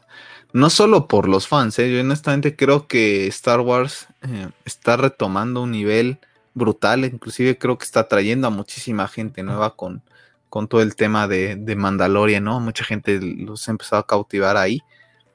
Y, y honestamente bastante contento de ver el primer tráiler, ¿no? De poder ver ya a Iwan eh, en un tráiler y a lo mejor ver algo lo menos que se pueda de Vader. Honestamente yo lo dejaría, lo trataría de dejar lo más hermético posible para el momento del estreno. Ah, para lo mejor, que vender. Para lo mejor hacer un, no sé, mostrar simplemente la silueta de Vader, la respiración, ¿no? Y, no sé si vaya a regresar el actor para darle voz a, a Darth Vader. Honestamente desconozco, ¿no? Porque nada más tenemos el tema de, de Hayden, pero desconozco si va a regresar él. Escuchar a lo mejor su voz, ¿no? Tampoco eh, sé, hasta yo también no, no, he visto nada de que Jones regrese como, como la voz, ¿no? Quién sabe, no de esa será la voz que dio vida en, en Rebels. ¿Es Jones? No, sí, es otra persona, ¿no? No, no recuerdo, la verdad es como la vi en español. Sí, yo también no, la vi en, inglés. Eh, a ver si me puedes averiguar mientras rápido en lo que, en lo que comento este rumor en donde nos dicen que la película de Rock Squadron, película dirigida por Patty Jenkins, llegaría en 2024, o sea, 2024. Entonces, para la gente que está esperando Wonder Woman 3, les, digo que faltan años para ver ese cierre de esa trilogía y después habrá una película de la antigua república que llegaría en diciembre de 2023, dentro de dos años. Veremos si estas fechas se confirman el próximo viernes. Tendremos a ver si hay algunas novedades, algún pequeño bosquejo, etcétera. Entonces, bueno, pues ahí todo el tema de, Star Wars, la verdad es que pues, con muchas cosillas interesantes. Eh, que vienen en camino. Entonces, bueno, pues ahí está Patty Jenkins, que el rumor indica que ya hubo, cambio de, cosillas ahí en el guion. Eh, esta semana Gal Gadot comentó que está escribiendo, está escribiendo también el tema del, del guion de Wonder Woman 3. La verdad que después de Wonder Woman 1984, eh, la fe que le tengo a Patty Jenkins, ah, no, no es así que digas, wow, sinceramente, ¿no? Eh, entonces, bueno, espero que con Star Wars lo haga, lo haga bien. Me parece. Mm, déjame ver porque yo creo que está mal esto. ¿Sí te parece, Jones? Como... No, no, no me parece. O sea, de rápido la verdad es que no. A ver. Este, comentando lo que mencionas de Star Wars y de Wonder Woman, eso va para largo. ¿eh? Yo creo honestamente que si Patty Jenkins hace un buen trabajo, se siente más cómoda con Disney, honestamente yo dudo que regrese para, para Wonder Woman 3. Honestamente, o sea, lo veo así por el hecho de, de que aparte ha sido muy mal recibida la, 84, o sea, como que quedó muy manchado su nombre después de tantas idioteces que dice ella misma puede llegar hasta protegerse, ¿no? Y si la íbamos a ver, la vamos a ver hasta 2025, 26, honestamente. Y todo lo de Star Wars es, brutal, ¿eh? es una mina de oro la que compró la gente de, Disney.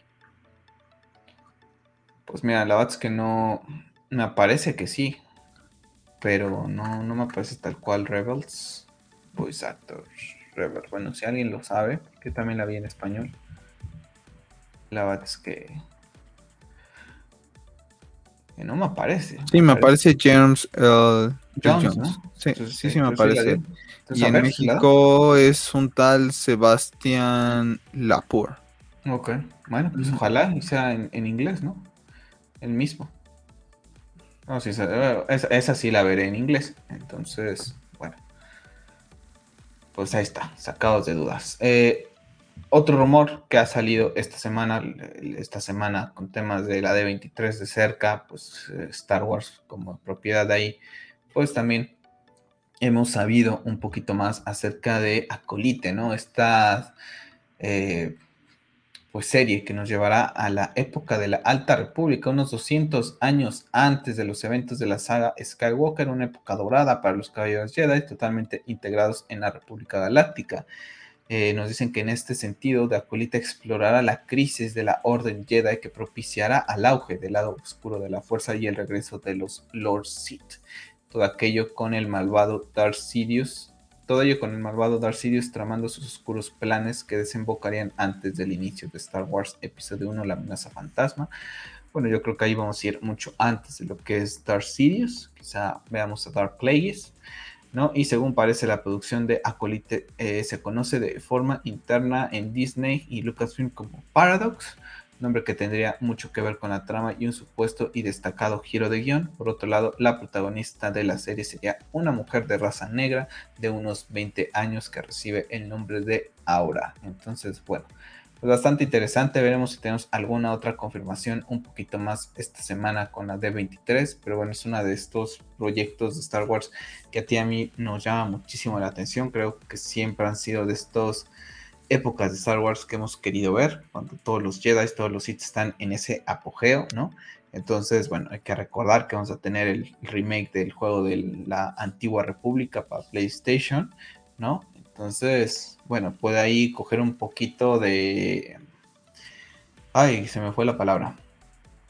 De, hype o de, relevancia. De relevancia, este tema que a lo mejor para mucha gente que comenzó a hacerse fan de Star Wars por Disney, pues puede explorar un poquito más. Yo honestamente espero que veamos algo, a lo mejor no, no, no gran cosa, pero unos bosquejos, tan siquiera, por parte de Disney en el evento, ¿no? La verdad es que te muestran un poquito de, diseño, a lo mejor un poquito de, qué va a ir. No la gran cosa porque sabemos que, en este no va a pasar, pero por ejemplo lo que tuvo que haber hecho DC con Batgirl, aquí yo creo que lo podrían hacer muy bien, ¿no? Y te, van a levantar el hype porque ya te están dejando los estándares muy altos, ¿no?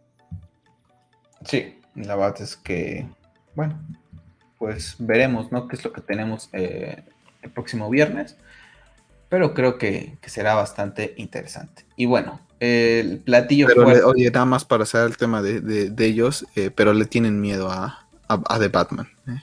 Ah, sí, Disney le tiene miedo a The Batman. Ah, en fin. Bueno, pues así comenzamos la semana, Pep.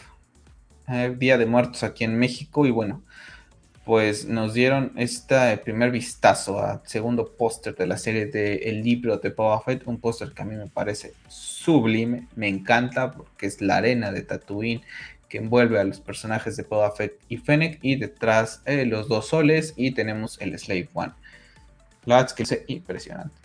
Sí, le quitas, eh, honestamente, a mí las letras tan grandes se lo quitas y lo haces que está, está bastante bien impresionante, ¿no? Y aparte después eh, no solo fue eso, ¿no? Sino fue un poquito más. Un pequeño tráiler, ¿no? De casi dos minutos en donde, bueno, eh, yo creo que estamos viendo escenas prácticamente del primer capítulo.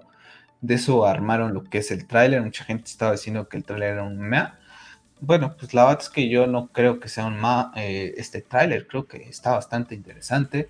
Creo que no te tienen que mostrar tantas cosas. Creo que si eres fanático de Star Wars, yo creo que el simple hecho de ver a Boba Fett en una serie individual y nuevamente verlo en live action después de lo que vimos en The Mandalorian, vende. Yo, al menos yo creo que como fan de Star Wars, y creo que muchos, no necesitas más. Creo que ya la tienes compradísima, ¿no? Es uno de esos personajes que en las películas tiene muy poca participación, después que tuvo sus historias en lo que es eh, Legends, ¿no? Y que siempre generó todo este tema, así como mismo Darth Maul, siempre ha sido de esos personajes que a pesar de que en pantalla, ¿no? En, en la saga original tienen muy poco participación, generan mucha, mucho interés. Y Boba Fett siempre lo ha sido, a mí me fascina todo el tema del traje de, de los mandalorianos, lo platicamos en su momento en el stream del especial de The Vision y lo que esperábamos del libro de Boba Fett, pues bueno, pues ya tuvimos ese primer vistazo en donde lo vemos, ¿no? Cómo se va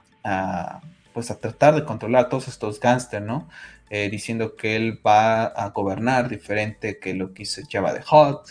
Entonces va a ser interesante ver cómo lo toman toda esta gente, ¿no? Porque al final de cuentas es un personaje conocido, no es alguien que venga, ya, saben cómo es que, que actúa Boba Fett.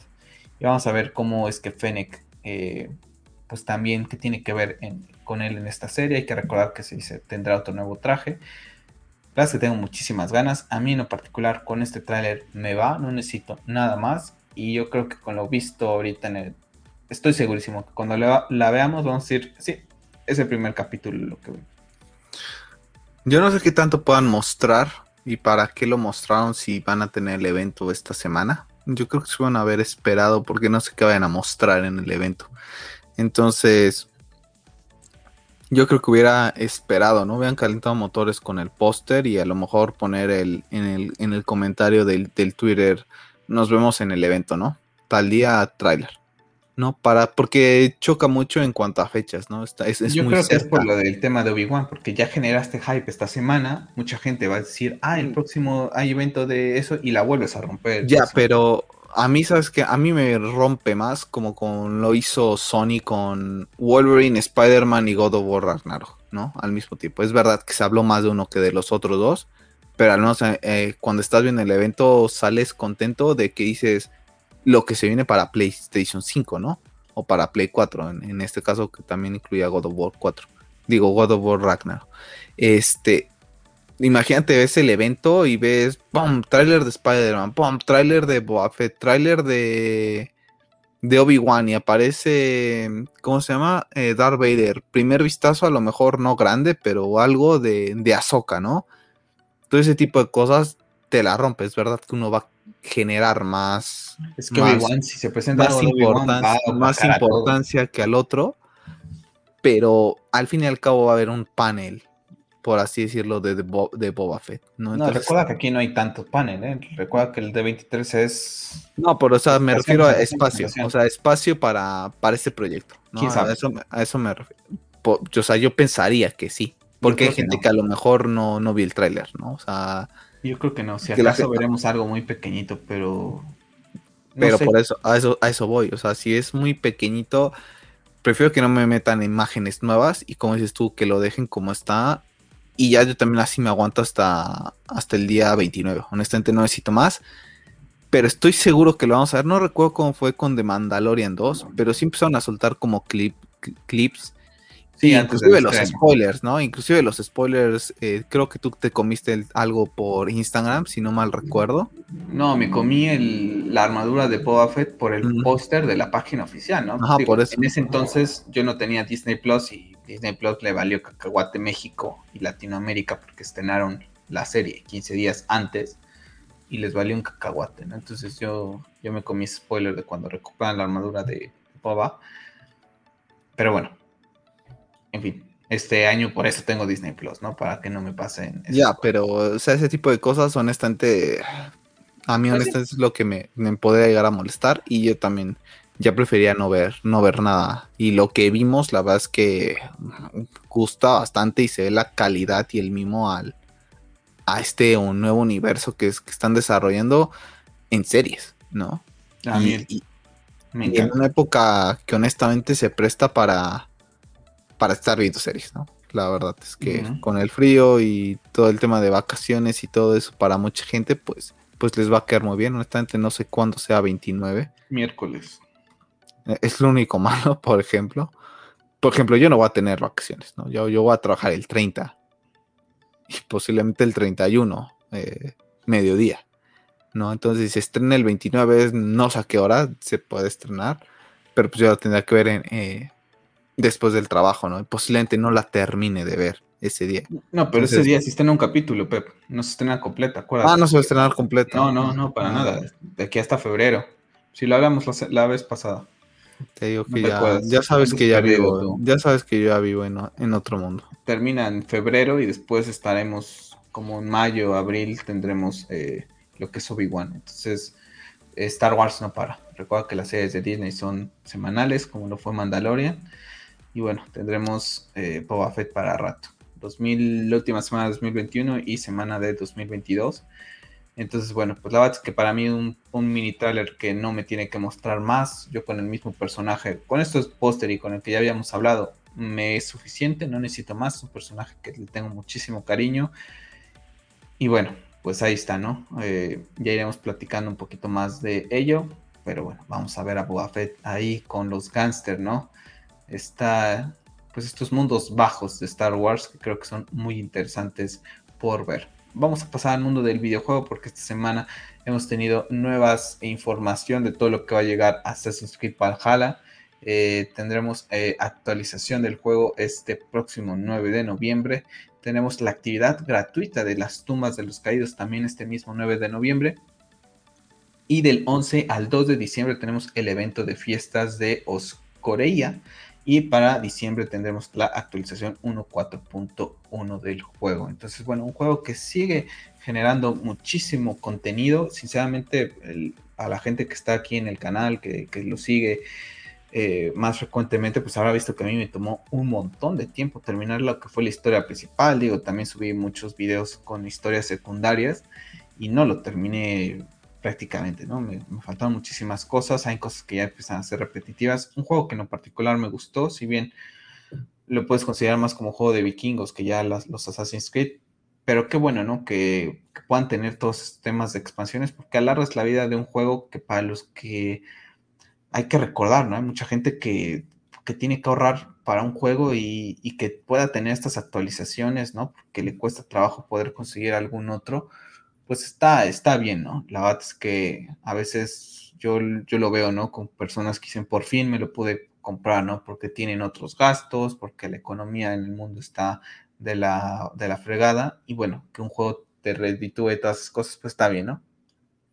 Sí, estaba viendo si estaba en el, en el Pass. Según yo recordaba que, algunos estaban, pero no, la verdad es que no.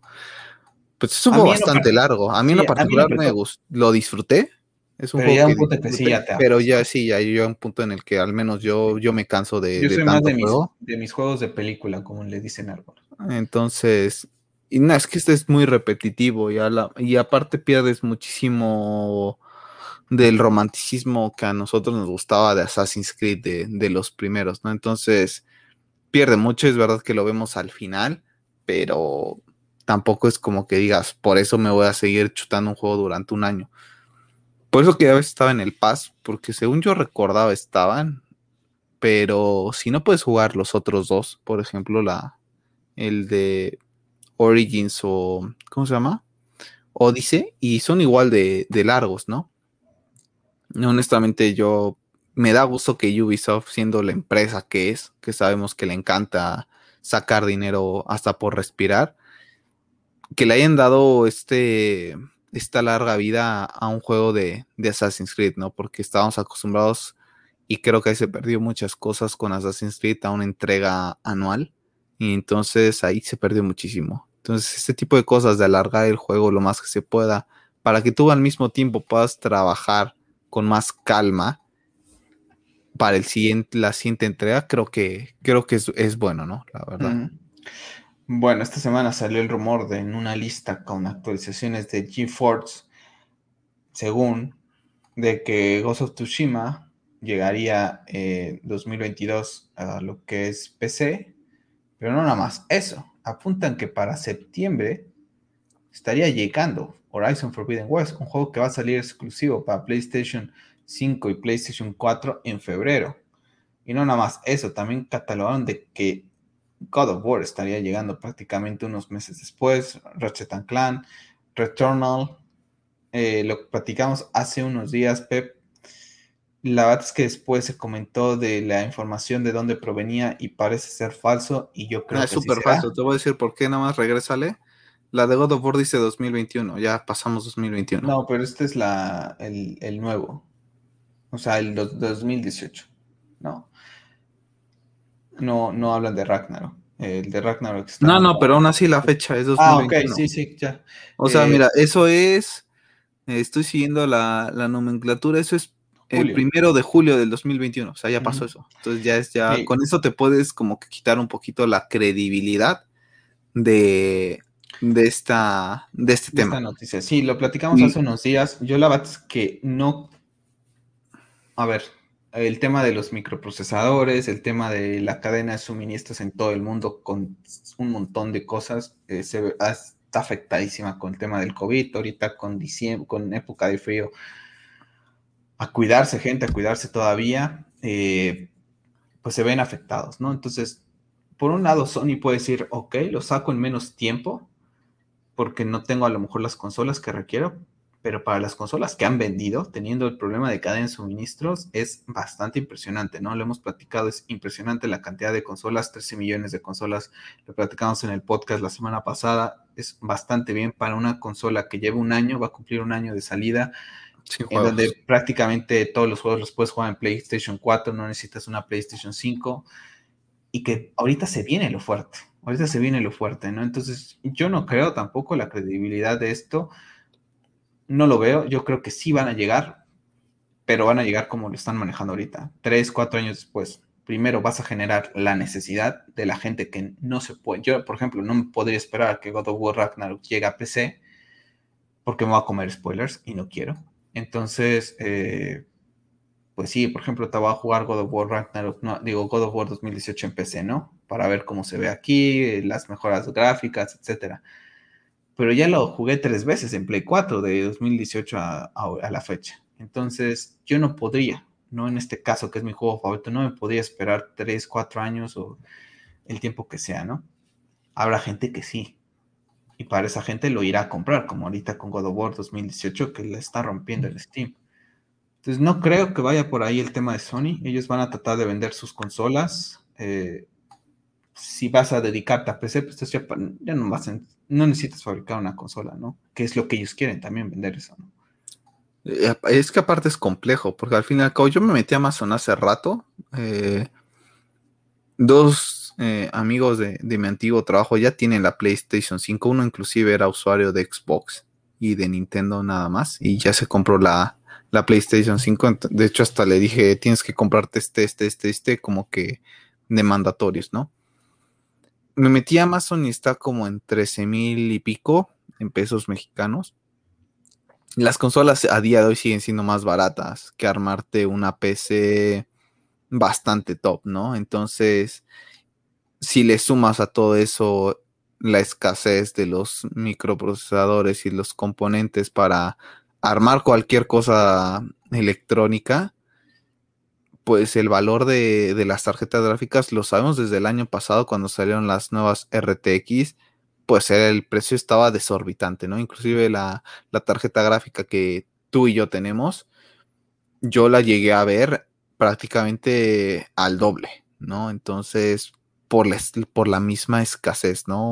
Un, compañero de, de, mi trabajo se armó la suya y prácticamente pagó lo que pagué yo por la mía y la suya era gama bastante baja a comparación, ¿no? Y era por el tema de, de los precios tan elevados. Yo creo que sigue siendo una buena opción para Sony, inclusive para Xbox, simplemente que ellos están enfocados a otra forma de vender el, producto.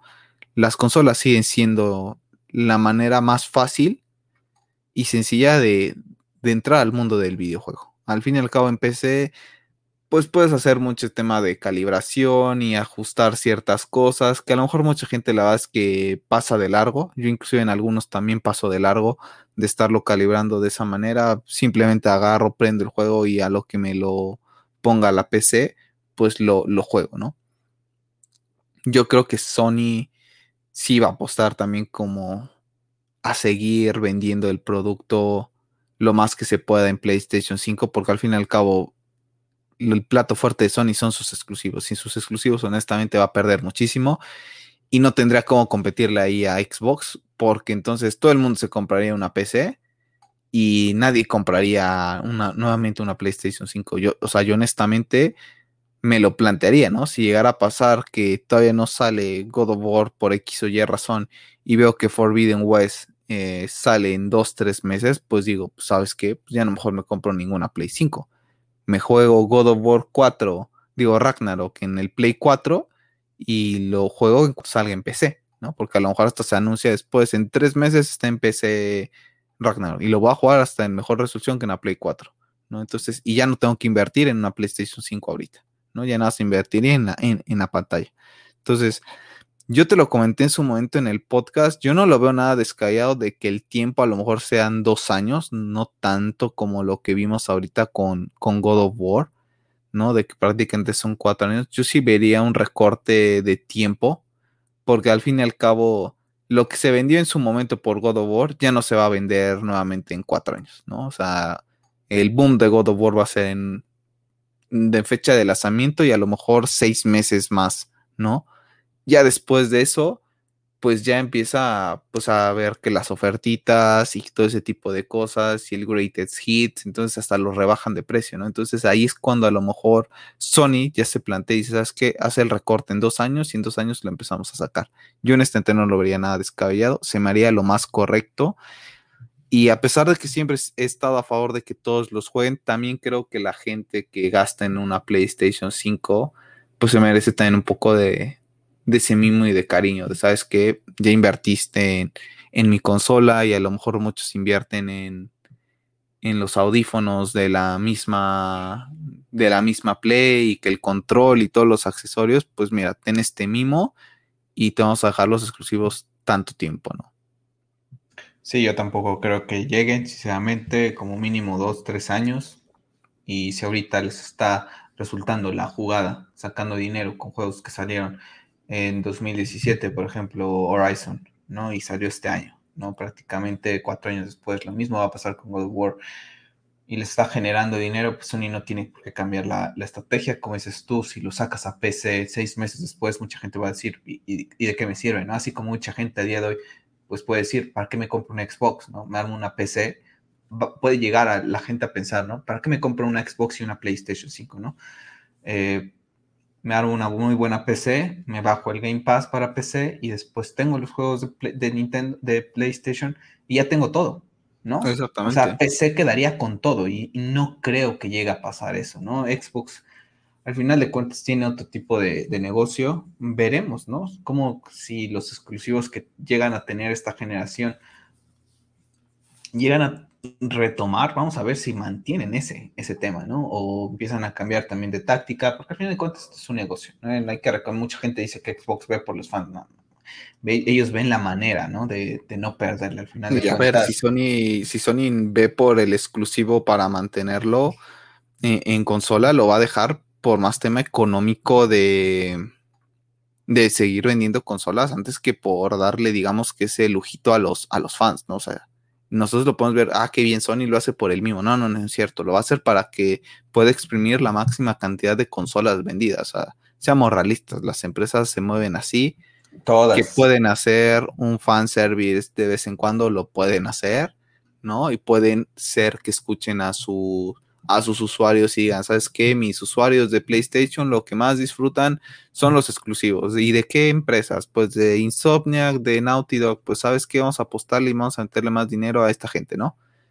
Ese tipo de cosas te las puedo comprar, pero al fin y al cabo también tiene el trasfondo del dinero. Y al fin y al cabo de eso viven.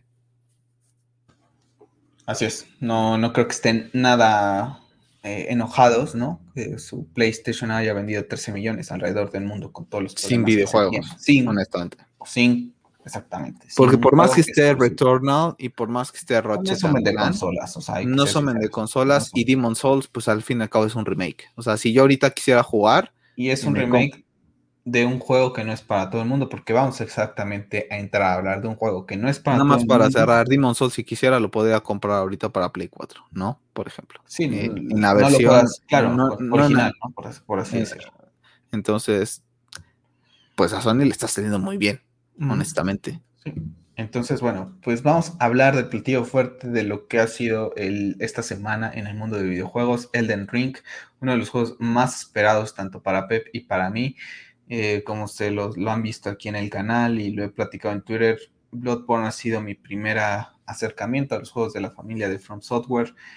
Ya tienen aquí prácticamente todos los voces de lo que fue ese juego. Estoy ahí con el DLC. Tengo todavía dos meses, 25 de febrero de 2022, cuando llegará eh, lo que es eh, Elden Ring. Así que todavía tengo este tiempo para terminar lo que es ese DLC y ir subiendo al canal lo que son los vídeos de los bosses.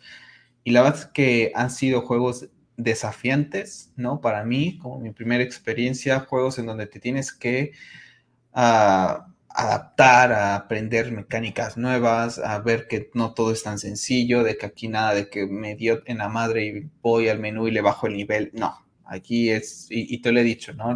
hay, hay, hay voces que sufrí bastante, hay otros que me fue bastante bien, ¿no? A diferencia de otras personas que luego ves en YouTube que dicen, no, este me costó más que el otro, y dices tú, no, pues a mí fue diferente, ¿no? Totalmente, ¿no?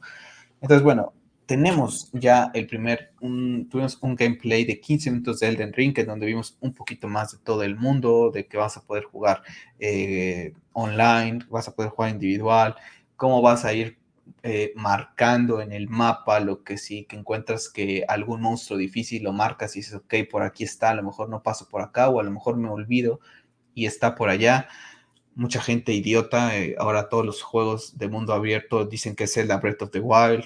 Eh, es impresionante la estupidez de alguna gente del mundo gamer, ¿no? Entonces todos los juegos de coche son Mario Kart, ¿no? O sea, o Gran Turismo, ¿no? Que fueron de los primeros en, en meter todo este tema de la conducción, ¿no? Entonces, hay, hay estupideces en, el mundo del videojuego que este año me he dado cuenta que yo creí que nada más era el, fanático tóxico de DC, yo creí que el mundo del videojuego era más calmado, por la verdad es que ahorita lo, veo y, da hasta, risa, ¿no? ¿Qué te pareció, Pepe, este gameplay? A mí la verdad es que me pareció fantástico.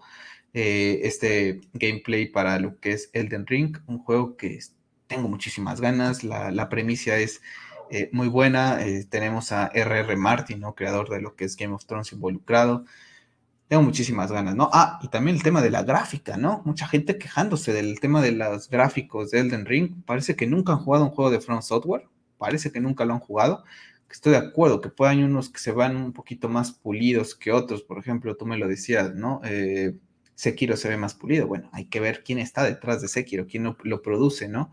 En este caso es Bandai Namco, ¿no? Por ejemplo, eh, lo que es Bloodborne, pues sí, es From Software quien lo realiza, pero lo produce, ¿no? Quien invierte también dinero es Japan Studios de Sony. O sea, eh, no recuerdo quién es de Sekiro, es Capcom, si no mal recuerdo. No, Sekiro es Bandai. Eh, no, Sekiro no es Bandai. Elden Ring es Bandai Namco. Entonces, Digo, este Activision, perdón. Activision, ¿no? Gente de dinero, la gente de Call of Duty. Entonces, pues también va por ahí, ¿no? Y tampoco, aún así, se quiere, aunque tenga buenas gráficas y ganó un juego, de mejor de juego del año hace, hace unos años atrás, tampoco es un juego que digas, wow, pero ¿qué tiene Sekiro? Que tiene una muy buena historia, un buen lore, unas mecánicas de juego interesantes y Elden Ring va a beber de todos sus hermanos, de los Souls, de Sekiro, de Bloodborne, para este juego ya un poquito diferente, ¿no? Porque ya ser un mundo abierto. A mí en lo particular me llamó muchísimo la atención. Eh, se dice que para PlayStation 5 y Xbox Series X y S tendrá, el, eh, está el rumor de que podrás eh, jugarlo en diferentes modos, ya sea en modo rendimiento, en modo que priorizas lo que es la calidad, en otro donde priorizas la fluidez.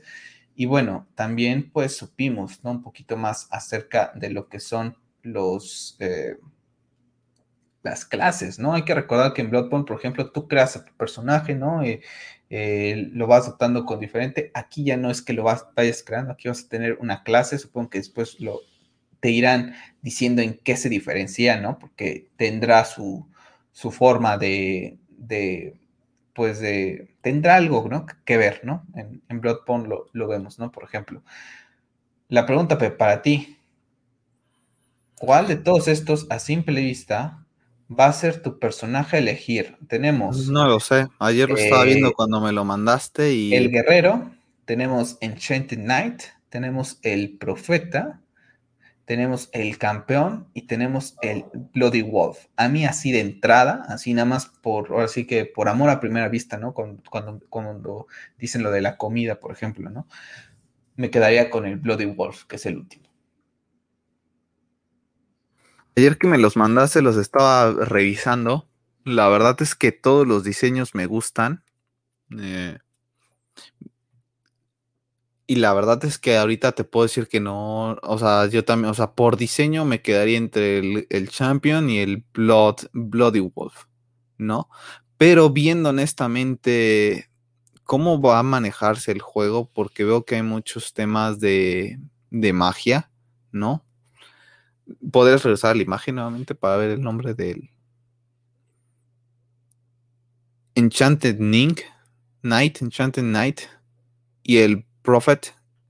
Creo que podrían ser de los que más eh, más arcanos, ¿no? Más arcanos tienen, entonces más estadísticas de arcano de inicio, ¿no? Porque al fin y al cabo no, seguramente van a ser conservando ese tema de irles incrementando todo el tema de la fuerza, el arcano, la habilidad pero seguramente son con los que has de pensar y a lo mejor son los que al fin y al cabo por algo existen las clases, ¿no? Son los que van a mostrarte que a lo mejor el poder arcano en, uno que otro va a tener más peso que en otro.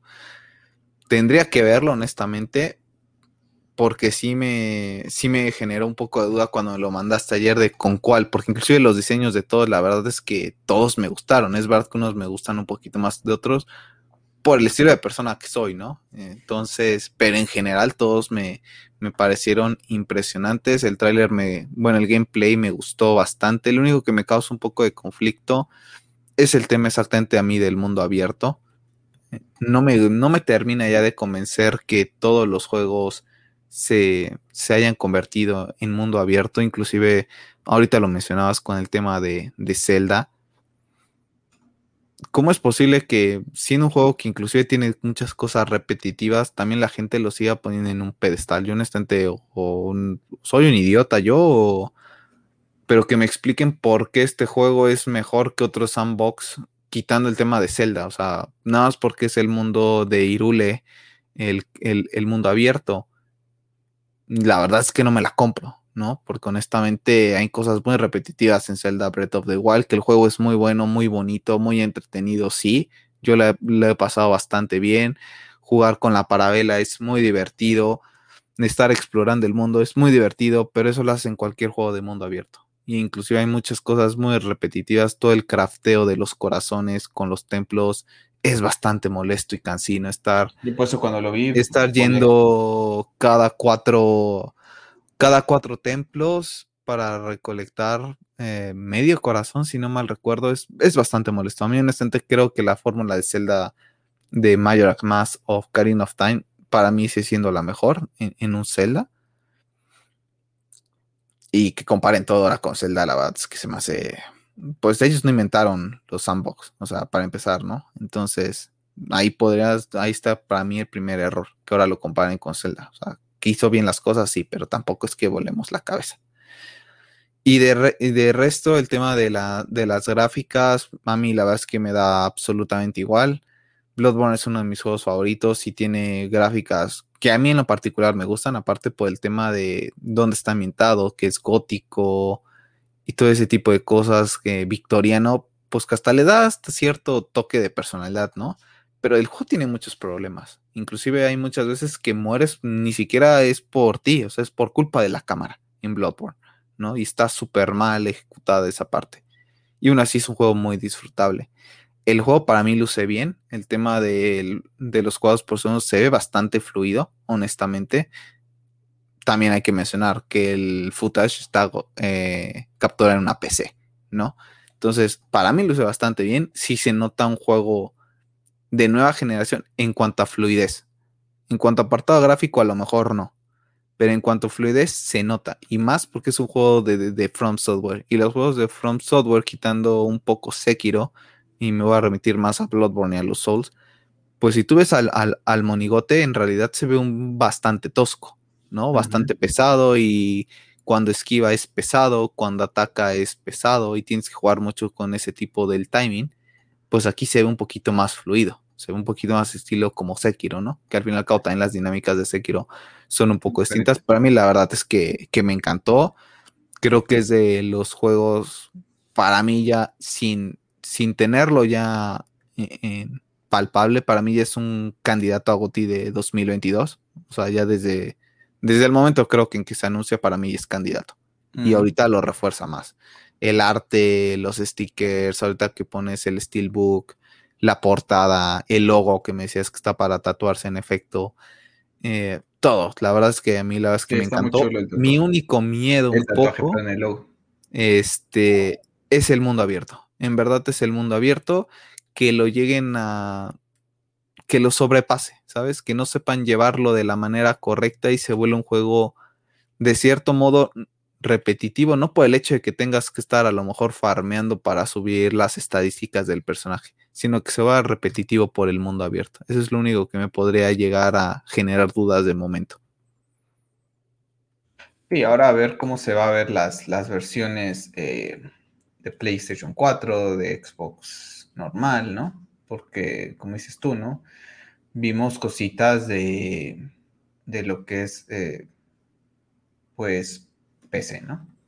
Entonces, la verdad es que yo lo vi bastante bien. Hay momentos de paisajes que llegas a un castillo que se ve impresionante, ¿no? Y en la parte como final del tráiler, luce bastante bien. La verdad es que yo no le veo ninguna queja. Pero bueno, la gente siempre se queja. Eh, aquí estoy viendo un, ah, el tweet de ese tonto, ¿no? Lo estaba de hecho buscando, en donde dice Miyazaki estuvo a punto de llamar a su juego Zelden Ring por su gran inspiración en Zelda Breath of the Wild. Elden Ring es básicamente Breath of the Wild con un skin de Bloodborne, confesaba el creativo de Front Software a los medios de prensa, dice. Eh, yo no sé si esto sea verdad, si esto sea mentira, pero la verdad es que, que no, no, o sea, pues sí, que puedes tomar inspiración, vale, pero decir que es Zelda Breath of the Wild o que todos los juegos de mundo abierto porque tienen un mapa ya son Zelda Breath of the Wild, es como, ah, o sea, no.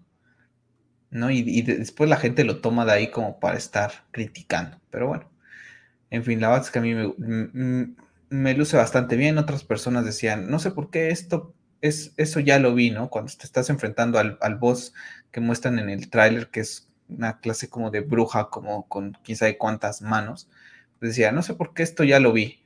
Pues lógico que ya lo viste, o sea, son cosillas que, que vas viendo, ¿no? O sea, estoy viendo, por ejemplo, ahorita un, un meme en donde viene Pam, en donde viene el... Eh, encuentra la diferencia entre dos imágenes. Es más, déjame, te la voy a, te la voy a poner a la gente que esté en el stream podcast, que es, es, es molesto estas tonterías. A ver, aguántame tantito. ¿no? O sea, ahí está en pantalla para la gente que está en el stream podcast. O sea, pues no. O sea, ve las dos imágenes y me dice, son la misma imagen. O sea, son idioteces. Son idioteces. O sea, en Horizon también tienes estos paisajes, ¿no? O sea, también es el laberinto de igual, que también lo han comparado. Es bastante, es bastante molesto para mí eh, este tema, sinceramente. Entonces, pues nada, pues a, esperar cómo es que, le va. Eh, yo la verdad es que, que no lo veo, ¿no? Entonces. Oye, lo peor es que, ponen a Pam, ¿no? Que. ya te digo. ya te digo. pues la verdad es que, me disculpen, pero que la imagen de Zelda es muy bonita, pero o sea, no, inventaron el nada. O sea, honestamente, o sea, ahora que ahora resulta que cada, vez que salga un, mundo abierto está inspirado en Zelda. O sea, te digo, cada vez que sale un juego de coches es Mario Kart, ¿no? O el Gran Turismo. Gran Turismo, o sea, no manches, o, todos los es una copia de Grand Theft Auto, o sea, no.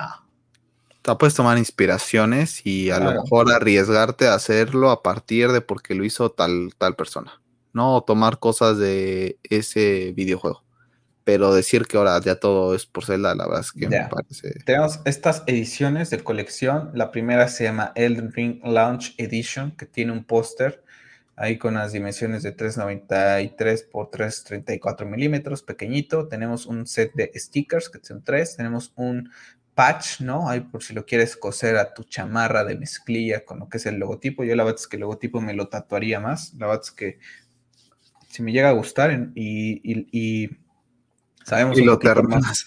si lo termino y sé un poquito más de lore, pues a lo mejor lo, me lo trató, porque tengo pendiente, te dije, el de Bloodborne, que también estaba viendo, hablando ahorita de eso, en, la cultura nórdica significa protección.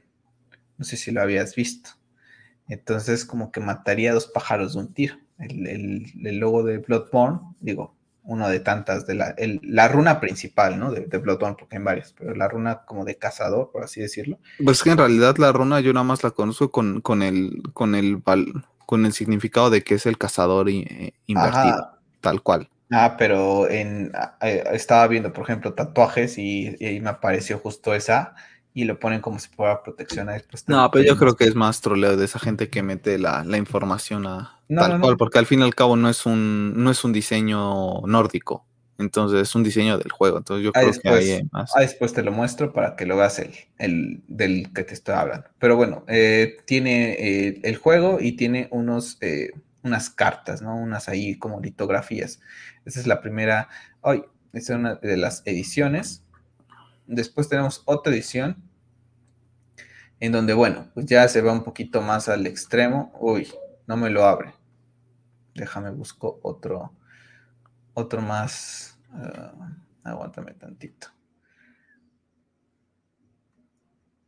Porque están impresionantes, ¿eh? O sea, se lucieron. La verdad es que yo no voy a ir por ninguno de ninguna edición. Pero aquí están. Déjame ver. Aquí está. Bueno, esta es la otra edición, Collection Edition, tiene el, juego, ¿no? Tiene un libro, libro de arte, la caja muy bonita, el Steelbook, tiene ahí como una... Eh, no alcanzo a ver, vamos a ver qué, qué dice. Uy. A ver. Uy, ya no me lo amplían. No, no alcanzo a ver qué es lo de abajo, pero bueno, esta es la segunda. Y después la última que tiene hasta la máscara, ¿no? Prácticamente. Pues están muy chulas, la verdad, ¿no? Eh, esta exclusiva de la tienda de Bandai Namco. Bastante caras también. Yo la sí, están, están impresionantes. la, figura, la, ¿eh? figura, está impresionante. Honestamente, el casco creo que se me hace bastante irrelevante. Pero honestamente, mira, yo. Mira, que esta, esta sí me la amplió. Eh, ¿Qué era lo de abajo? ah, es el soundtrack. El soundtrack, ok. O sea, eso lo sacas es de, El artbook es el, es el artbook. La estatua de Malina, Blade Maquila de 23 centímetros. Aquí tenemos el Official Helmet, réplica, que está bastante guay y el Exclusive Steelbook, ¿no? Es prácticamente el... lo, de atrás es lo que viene, que se verá como que la caja donde viene... La caja, ¿no? ¿Te acuerdas que yo teníamos el de Assassin's Creed del 2 similar? Yo creo que es más o menos así. Pero es que está, bueno, es que, que la de Assassin's Creed era una caja como que de aluminio, sí estaba padre, pero esta parece como que librito, ¿no? O sea, de esas... Está, están brutales. La verdad es que no recuerdo cuál fue la última edición tocha que, que se compró. Creo que tú compraste la de Arkham. La de Arkham Origins, donde venía el Joker, ¿no? Sí, de hecho está acá arriba. Ese famoso. Para la gente que se pregunta, ¿qué hay acá arriba? Pues aquí en. Eh, ahora sí que pasando este, acá arriba está el Joker de Arkham Origins. Y, acá, y acá arriba está el de Injustice.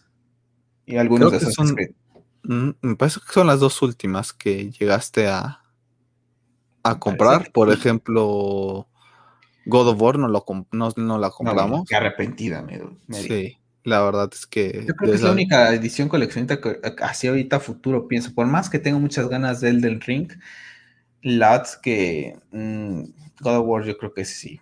Voy a, voy a ir por esa edición coleccionista pero bastante guay. Muy caro. Sí. No, no, honestamente, yo también creo que ahorita, así, si me, se me viene a la, a la, mente, por ejemplo, la de The Last of Us 2 estaba muy bien. La de Lee con la guitarra estaba bastante padre. Recuerdo la de Marcus para Gears of War 3, también está brutal, pero está extremadamente cara. Y la de God of War estaba bastante bien, pero según yo también estaba en un precio que decías creo que estaba como ya en 5 mil, 4 mil pesos y ya, ya te lo pones a pensar, ¿no? Porque al fin y al cabo, pues sí, el estatus está muy padre, pero de resto, honestamente, el contenido está bien, pero hay cosas que, por ejemplo, el tema del soundtrack, al fin y al cabo solo bajas en Spotify. Honestamente. La, la, la, Regular Edition, la primera que mostramos, eh, cuesta al tipo de cambio del día de hoy 1,650 pesos. Y es carísima. Y es carísima, espérate. Ahora, la segunda, de que ya trae la figurita, aguántenme, estoy haciendo aquí la conversión, aguántenme que son, ok, ok, 4.470 pesos. Y la última que trae el casco. No, pues costado como 7.000. Ya, son... Te compras una Nintendo Switch Lite. 6.000 pesos. ¿Cuánto? O sea, 6.000. Te compras una Switch Lite, honestamente, con eso. O sea, la verdad es que no. O sea, hay cosas que se pasan de, lanza, ¿no? Están muy padres las figuras, sí están muy chulas y el juego pinta para ser uno de los mejores juegos del año, pero no, yo la verdad es que es un juego que ahorita sí a día de hoy me estoy preguntando, veré cómo me va a jugar en PC aquí con el tema de Force y Halo, y si me gusta, si me adapto y todo, yo creo que puede ser un juego que traiga en PC para traerlo aquí al canal y bueno, tener un poquito de mejor calidad esos videos sin que no sean en Play, en Play 4, ¿no? Por el tema que les comento de que siempre los, pues los grabo en, un, en una calidad diferente porque los grabo tal cual en la consola, no es que tenga alguna capturadora. Entonces, bueno, pues bastante contento, ¿eh? Con Elden Ring. Sí, la verdad es que sí, yo también. O sea, de por sí ya, te, ya tienes, dos veces, ya. Ya tienes un hype de por sí y ahorita como que lo reafirman y el tema de la los personajes, la verdad es que me gusta inclusive, por ejemplo, en, Bloodborne, el tema del personaje, pues al fin y al cabo tú seleccionas a, tu personaje con qué build quieres que comience, ¿no? Está el tema de arcano, pero al fin y al cabo el diseño prácticamente es el mismo. Entonces aquí ese tema que se diferencie, pues va a gustar, ¿no? Sobre todo para todos los que lo juegan más de dos veces, entonces pueden jugarlo una vez con uno, después con otro y ver cuál es la, diferencia, ¿no? Yo honestamente creo que sí lo va a pensar muy bien, posiblemente hasta podría hacer que inicie dos partidas, uno con uno de arcano y uno con el otro normal, porque es lo que yo te comentaba en sí que vi el tráiler, que veo bastantes trucos, bueno, bastante temas de... Sí, hay un momento donde como que va subiendo y le lanza ¡pah! ¿no? Y ni se acercas, tal cual. No sé si en todo se aplique. Seguramente uno hará que esos golpes causen más daños que otro.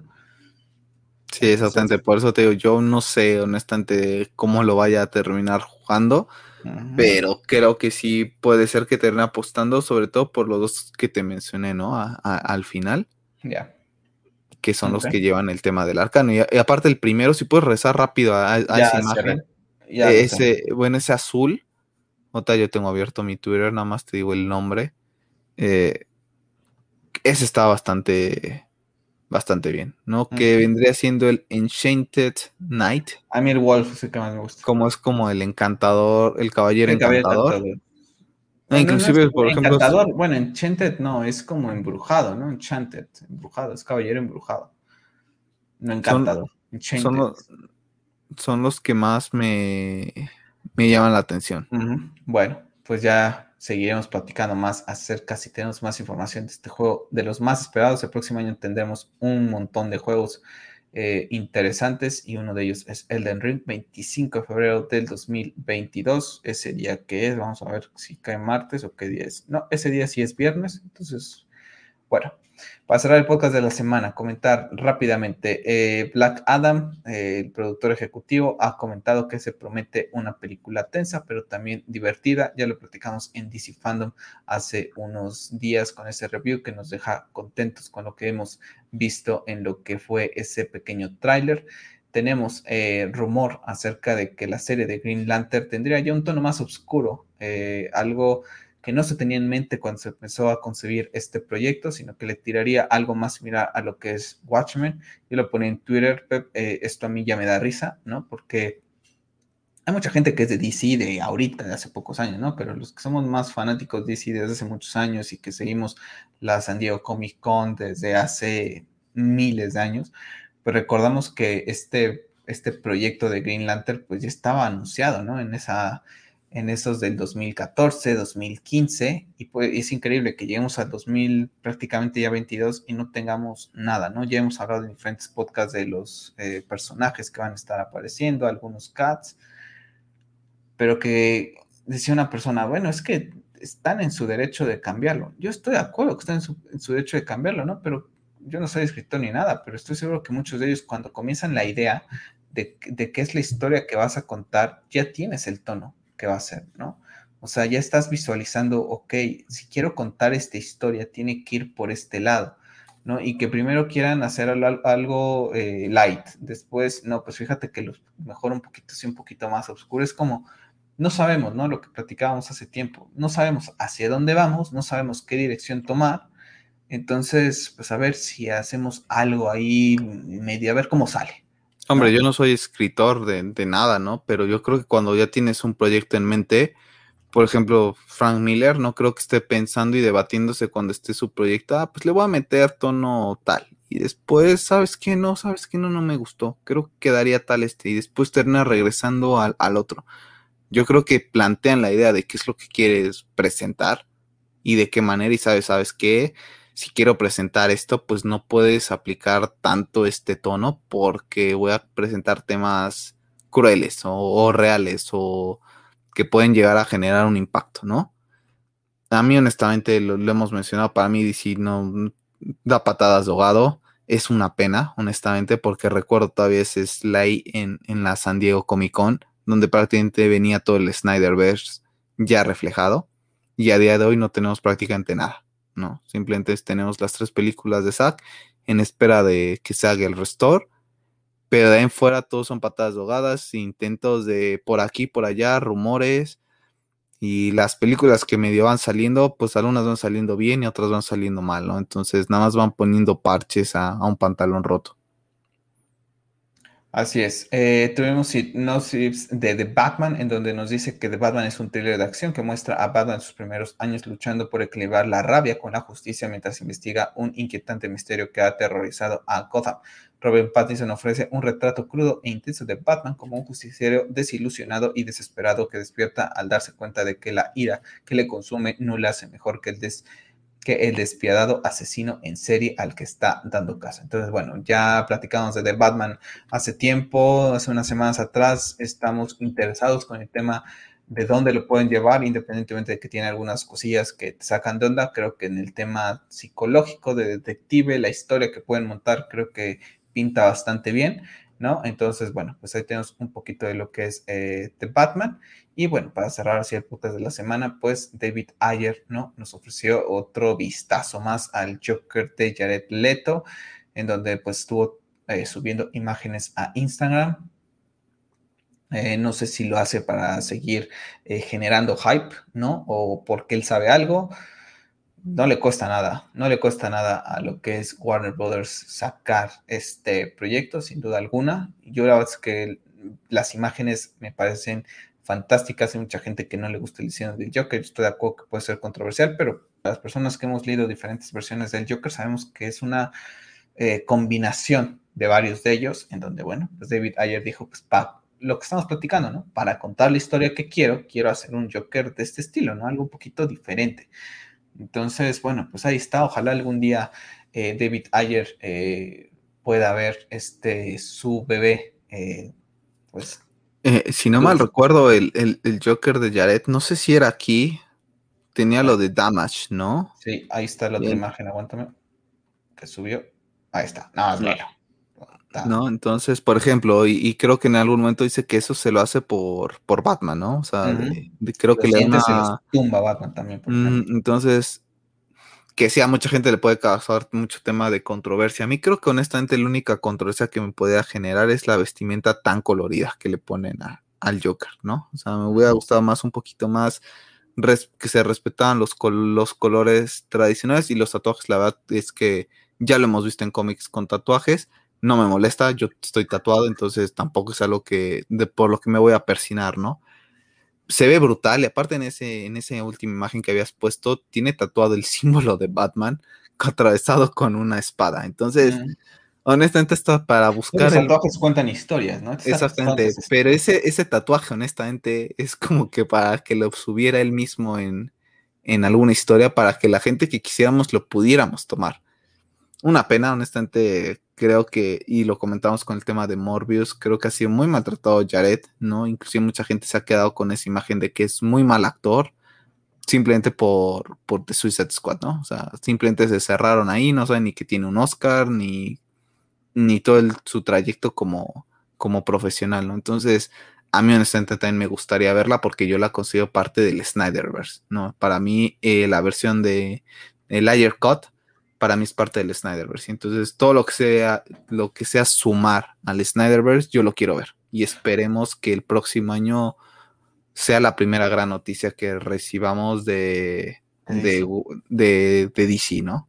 Que se va, se va a lanzar. Al fin y al cabo, no creo, creo que inclusive les podría salir más barato que el tema de, la Snyder Cut, ¿no? Posiblemente tenga, esté mejor terminada que lo que fue la Zack Snyder Justice League. Posiblemente esté completamente terminada, simplemente sería ponerla. Y lo ha comentado David Ayer que es nada más retocar algunas cositas, no es como en Snyder de que eran muchos efectos visuales y prácticamente estaban pues en material crudo, ¿no? En raw, por así decirlo, para que la gente no va a decir, no, pues como que no la había terminado. Sí, estaba, pero en, pues, en blanco y negro, siempre la presentó y sin, y sin retoque. Ahora sí, prácticamente esos gráficos horribles, ¿no? Que se ven en muchas de las películas. Entonces, bueno, así la tenía Zack Snyder. Y bueno, pues nada, a ver qué es lo que pasa con DC, pero bueno, pues se acaba el podcast de esta semana, así que bueno, pues veremos qué sorpresitas tenemos. Bastante semana interesante esta con el de Ring, con Boba Fett. Le recuerdo que el próximo viernes tenemos la D23, ya estaremos platicando acerca de ello. No recuerdo ahorita el horario, ya lo estaré poniendo en Twitter. No sé si me pesque en horario de trabajo, seguramente sí, o prácticamente saliendo. Y bueno, ya nos pondremos de acuerdo para ver si hacemos algún especial con algunas otras personas o platicamos ese mismo día el podcast en vivo, quizá, eh, para platicar de lo que es la D23 el próximo viernes 12 de noviembre. Se, acaba el 2021 con buenas sorpresas y les recuerdo, estaremos subiendo, eh, bueno, estaré subiendo videitos de Forza una vez que tenga posibilidad. Así que bueno, Pep, que tengas una excelente semana y nos vemos la próxima. Un saludo, bye. Les recuerdo que el podcast, chicos, lo pueden escuchar en diferentes plataformas como es Spotify, Apple Podcast, Google Podcast. Todos los links se los dejo en la caja de descripción. No se les olvide seguirme en Twitter para debatir más temas del mundo geek. No se les olvide suscribirse al canal, regalarnos un like para llegar a más gente y que esta comunidad geek siga creciendo. Yo me despido, soy Carlos y recuerden, sigan siendo geeks.